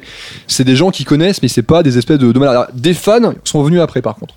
Parce que euh, bah, c'est ce qu'expliquait notamment euh, Gris Hammer, c'est qu'il il te dit le- un des drames de Bungie, c'est qu'à partir de Halo 3, la plupart des gens qu'on recruté, c'est des gens qui étaient fans de Halo et qui venaient pour bosser sur des jeux Halo. Donc forcément, euh, Destiny pouvait pas devenir autre chose que Destiny parce que bah, les gens venaient pour bosser sur du shooter euh, science-fiction en fait. Ouais. Ouais, mais c'est pas Microsoft qui les a envoyés. Tu vois, parce que Non, la non, non. situation m'a C'est fait c'est vraiment le studio, tu vois, qui. Ah non, mais tu veux dire les gens de 343 qui viennent? Ouais. Ah oui, non, mais si, carrément. C'est Microsoft qui leur dit, bah écoutez, les gars, euh, allez à l'intérieur et voilà. Ouais, mais les, les premiers qu'ils ont envoyés, c'était pas eux les fans, tu vois. Les, Oui, la première vague. Ouais, et moi, ça me fait penser à la situation quand Square Enix était euh, mandate une équipe euh, sur FF15. Ben, il y avait plein de mecs, ils, ils avaient grandi avec FF7, ils, étaient Ouais. c'était des gros fans, ils étaient là, ah, je jouer à FF15. Et c'est pour ça que je me demandais, était cette première vague euh, de mecs qui sont allés voir Bungie, est-ce que c'était des fans? Mais en fait, non, c'était les Non, mecs que Microsoft tout, a envoyés en disant, allez-y Bah, les gars. en fait, c'était un peu les piliers de- du jeune 343 Industries. Mais après, lorsqu'il a été devenu euh, public et de notoriété euh, mondiale, que euh, Bungie lâchait Halo et du coup, il y avait un nouveau studio qui était monté pour ça. Il y a plein de gens qui, euh, qui sont partis, qui sont partis là-bas parce que voilà, fans de Halo, etc. Mais Bungie a connu, c'est ce que j'allais dire. Bungie a connu la même chose à partir de, de Halo 3, grosso modo. Il y a plein de gens, ils ont engagé plein de gens et tous ces gens venaient là parce qu'ils étaient fans de Halo, quoi. Et c'est des gens qui aujourd'hui bah, sont toujours chez Bungie et travaillent sur euh, Destiny. Et Bungie justement a connu pas mal de remous depuis le temps. On sait par exemple Seropian ne bosse plus pour Bungie aujourd'hui. Ouais. Mais est-ce que pour toi, aujourd'hui, le Bungie d'aujourd'hui, c'est le même Bungie qu'à l'époque, tu vois? C'est une question qu'on me pose souvent, ça, et euh, c'est difficile de répondre parce que dans l'absolu, tu prends ce que moi je vois comme les, grands cadres de Bungie. Euh, Jason Jones, euh, Marcus Leto, Joseph Staten, euh, Marcus Leto, Martin O'Donnell et Paul Burton éventuellement, qui est un autre designer qui a designé une bonne partie des démissions de, Halo. Bah, la plupart de ces gens sont pas là. Il reste Jason Jones qui est toujours là en tant que PDG, qui en général est le gourou qui, supervise un petit peu tout. Et c'est tout quoi. Les autres, les autres se sont tous barrés au début des années 2010. Enfin, Leto est parti en 2011, Burton est parti plus ou moins même période. O'Donnell s'est fait virer dans des conditions assez atroces, comme on sait en 2000, euh, 2013 maintenant. Enfin, euh, Staten est parti de son plein gré euh, en 2013 aussi après des, des- des- des gros conflits avec euh, ses employeurs. Grishammer est parti en 2010, je crois, ou 2011, je sais plus. Enfin, si voilà. les piliers sont plus là, y a- les piliers sont plus là. À côté de ça, il y a aussi beaucoup de gens hyper importants sur l'histoire de Halo qui sont toujours là. Et c'est des, en fait, je vois, en fait, je vois deux vagues. de- Il y, a- il y a deux vagues de piliers. Si il y a les gens qui étaient là depuis le début. Il y a les gens qui sont arrivés, par exemple, avec Halo 2. Et de ces gens-là, en fait, il y a plein de gens qui sont encore là. Puis même dans, dans les, dans les gens très importants qui bossaient sur le premier jeu, euh, qui sont toujours là. Enfin, Chris Butcher, par exemple, l'ingénieur principal de la série, il est toujours chez Bungie. Shikai Wang, le monsieur qui a créé, pardon du peu, hein, mais c'est le mec qui a entièrement designé euh, tous les Covenants, des personnages jusqu'aux véhicules, il est toujours là. Enfin, il y a encore pas mal de gens. euh, Steve Cotton, qui est un des mecs à qui on doit le multijoueur de, de Halo 2, de Halo 3, même de Halo Reach. C'est le monsieur qui a créé Forge World, par exemple. Il est toujours chez Bungie. Aujourd'hui, c'est lui qui a réalisé la dernière extension pour Destiny 2, là, euh, Donc, il y a encore pas mal de gens importants, mais c'est vrai qu'une bonne partie des, des piliers historiques sont plus là. Et toi, typiquement, O'Donnell, sur le développement d'Halo Reach, une bonne partie en fait de ces gens-là étaient toujours chez Bungie, mais du coup ne bossaient pas sur Halo Reach, ils bossaient sur euh, le futur Destiny. Et lui, son principal regret, c'est que euh, les piliers historiques de Halo euh, travaillaient sur, sur Destiny et pas sur Reach. Et lui estime que ça s'est ressenti sur la qualité. Et c'est vrai que lorsque tu vois comment Reach, en définitive, a été perçu, bah, tu peux pas lui donner tort. Tu vois la différence. Halo Reach, ça reste un, très bon jeu, mais tu vois la différence avec, euh, avec les précédents. Quoi. Et justement, on va finir hein, sur Destiny en 2-3 mots, parce qu'on sait que tu es aussi un gros joueur de Destiny, on en a parlé tout à l'heure. Est-ce que c'est pas un peu le jeu somme de toute l'histoire de Bungie, parce que tu as ce côté SF qu'ils ont développé bah, pas mal. Tu as aussi un petit côté fantasy qu'on avait vu dans, dans Myth. euh, Est-ce que c'est pas un peu le jeu somme qu'ils ont Ce toujours côté- rêvé de faire quoi ce côté multi de ouf. Le euh, côté multi, c'est un peu toutes les obsessions de Bungie qu'on retrouve concentrées dans un jeu, non le côté en ligne persistant. J'avais, j'avais écrit un article sur ce sujet sur, euh, sur jeuxvideo.com, justement, enfin un long article pour le coup, comme, comme souvent cela dit. Euh, ça, en fait, c'est intéressant parce que synthétise tout ce qu'ils savent bien faire et tout ce qu'ils ont du mal à faire depuis euh, pratiquement toujours quoi. C'est euh, c'est assez symptomatique, c'est c'est marrant parce que ouais Ça a conservé le caractère dans ses bons et ses mauvais côtés, quoi. Ouais, c'est c'est ça. Et puis sur les mauvais caractères, ça a été ça a été amplifié quoi pour le Ah coup. merde. Donc, euh, mais toi, typiquement, euh, c'est ce que je disais tout à l'heure. Tu vois, ils sont très attirés par euh, tout ce qui est la science-fiction. fluo, Mais tu vois, ils aiment aussi le, le côté spirituel, machin, etc. Tu le retrouves à, à, à, à balle dans Destiny. Enfin, je veux dire, le personnage que tu incarnes, c'est un espèce de, de héros du bien qui est choisi par une divinité pour le protéger des forces du mal. Enfin, tu vois, en mode euh, chevalier christique, tu vois, qui Un peu mythologique, qui se-. Ouais, voilà. Non, mais c'est exactement ça. C'est très, ben, c'est- c'est c'est blindé d'une espèce de, de, de mythologie un peu moderne, euh, Destiny. Euh, ça, il le faisait déjà beaucoup dans, dans Halo aussi également. Euh, bon, ce côté euh, science-fiction, on n'en parle pas parce que bah, c'est toute la, c'est toute la, la, la base de Halo. Euh, le côté social, jeu en ligne, qui est une des, une matrices de, de, de Bungie depuis pratiquement le début, bah, c'est, au, cœur même de ce qu'est Destiny finalement. Donc ça, voilà, tout ça, ça le fait très bien. Par contre, à côté de ça, sur les trucs qu'ils savent pas faire, ils arrivaient déjà pas à s'organiser lorsqu'ils étaient euh, 30 ou 60 sur Halo 1 et 2. Enfin, t'imagines ce que ça peut être aujourd'hui lorsqu'ils sont entre 700 et 800. Enfin, toi, c'est et c'est un problème aujourd'hui. Enfin, moi, j'en discute en, off avec beaucoup de, de gens qui préfèrent rester anonymes, qui bossent encore ou qui bossent plus chez Bungie. Euh, les mecs te disent ouais, le studio il est trop bien. Enfin, en termes de cadre de travail, c'est trop bien. Le crunch de Halo 2, ça a tellement traumatisé le studio qu'aujourd'hui le crunch chez Bungie c'est fini. Ouais. Euh, ce qui est bien, hein, parce que pour le plaisir du travail, machin, c'est cool. Ah oui, il y a une bonne ambiance.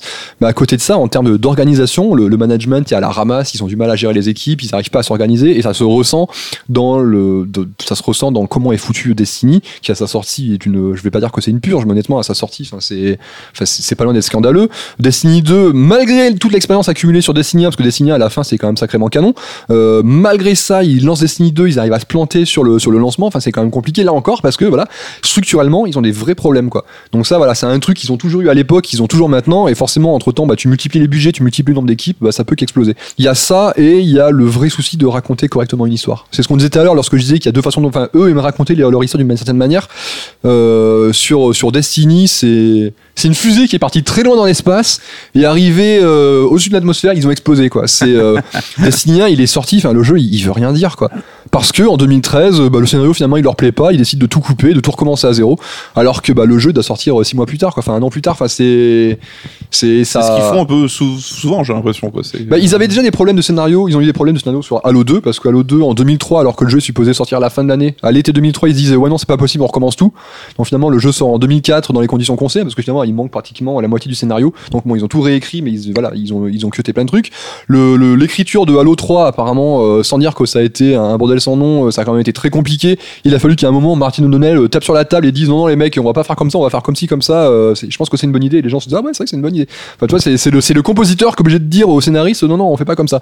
Petite précision d'ailleurs au passage, le scénariste à ce moment-là, c'est pas Staten, justement, et c'est aussi pour ça que le studio a des gros problèmes. C'est parce que le, le cerveau un petit peu derrière tout ça prend ses distances avec le studio pendant quelques années, et du coup, euh, bah, voilà. Et enfin, Staten aujourd'hui est plus chez, euh, chez Bungie, et ça se, ça se ressent sur pas mal de trucs, quoi. Mais même s'ils ont eu des ratés au lancement avec, euh, avec Destiny, est-ce que Bungie ils sont pas quand même un petit peu novateurs avec Activision justement sur cette nouvelle façon de faire du jeu vidéo avec un projet sur 10 ans en disant voilà ça va être des sortes de mises à jour et c'est un projet au, long cours avec ce game as a service qui est aujourd'hui la nouvelle norme. Et ils étaient des- peut-être ils se sont ratés sur le lore, peut-être ils se sont ratés sur sur certaines mises à jour ou autres, mais ils ont essayé d'être en, en précurseur. Tous les éditeurs veulent leur Destiny-like maintenant. quoi. Ouais. Bah, il y a à la fois très clairement les, les velléités créatrices de, de Bungie qui jouent un rôle là-dedans, mais il y a aussi, il faut pas se leurrer, le, bah, le, le- le business model et aussi les- les- les- la, la recherche de rentabilité d'Activision, qui de son côté est un éditeur et qui a des habitudes de, de travail, de fonctionnement, machin, qui veulent que bah, on bosse aussi de certaine manière comme ça,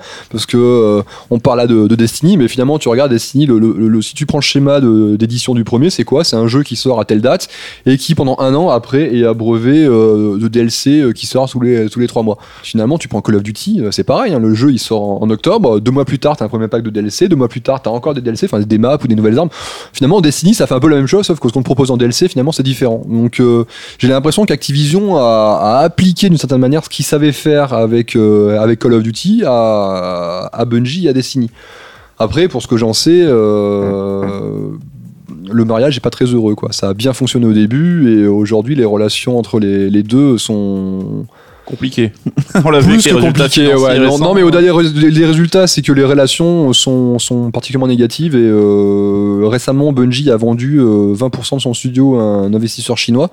Euh, c'est pas pour rien, c'est que dès que le- ils seront dégagés du contrat avec euh, avec Activision, euh, ils vont dire allez ciao les potes, euh, c'était sympa, mais on a d'autres choses à faire quoi.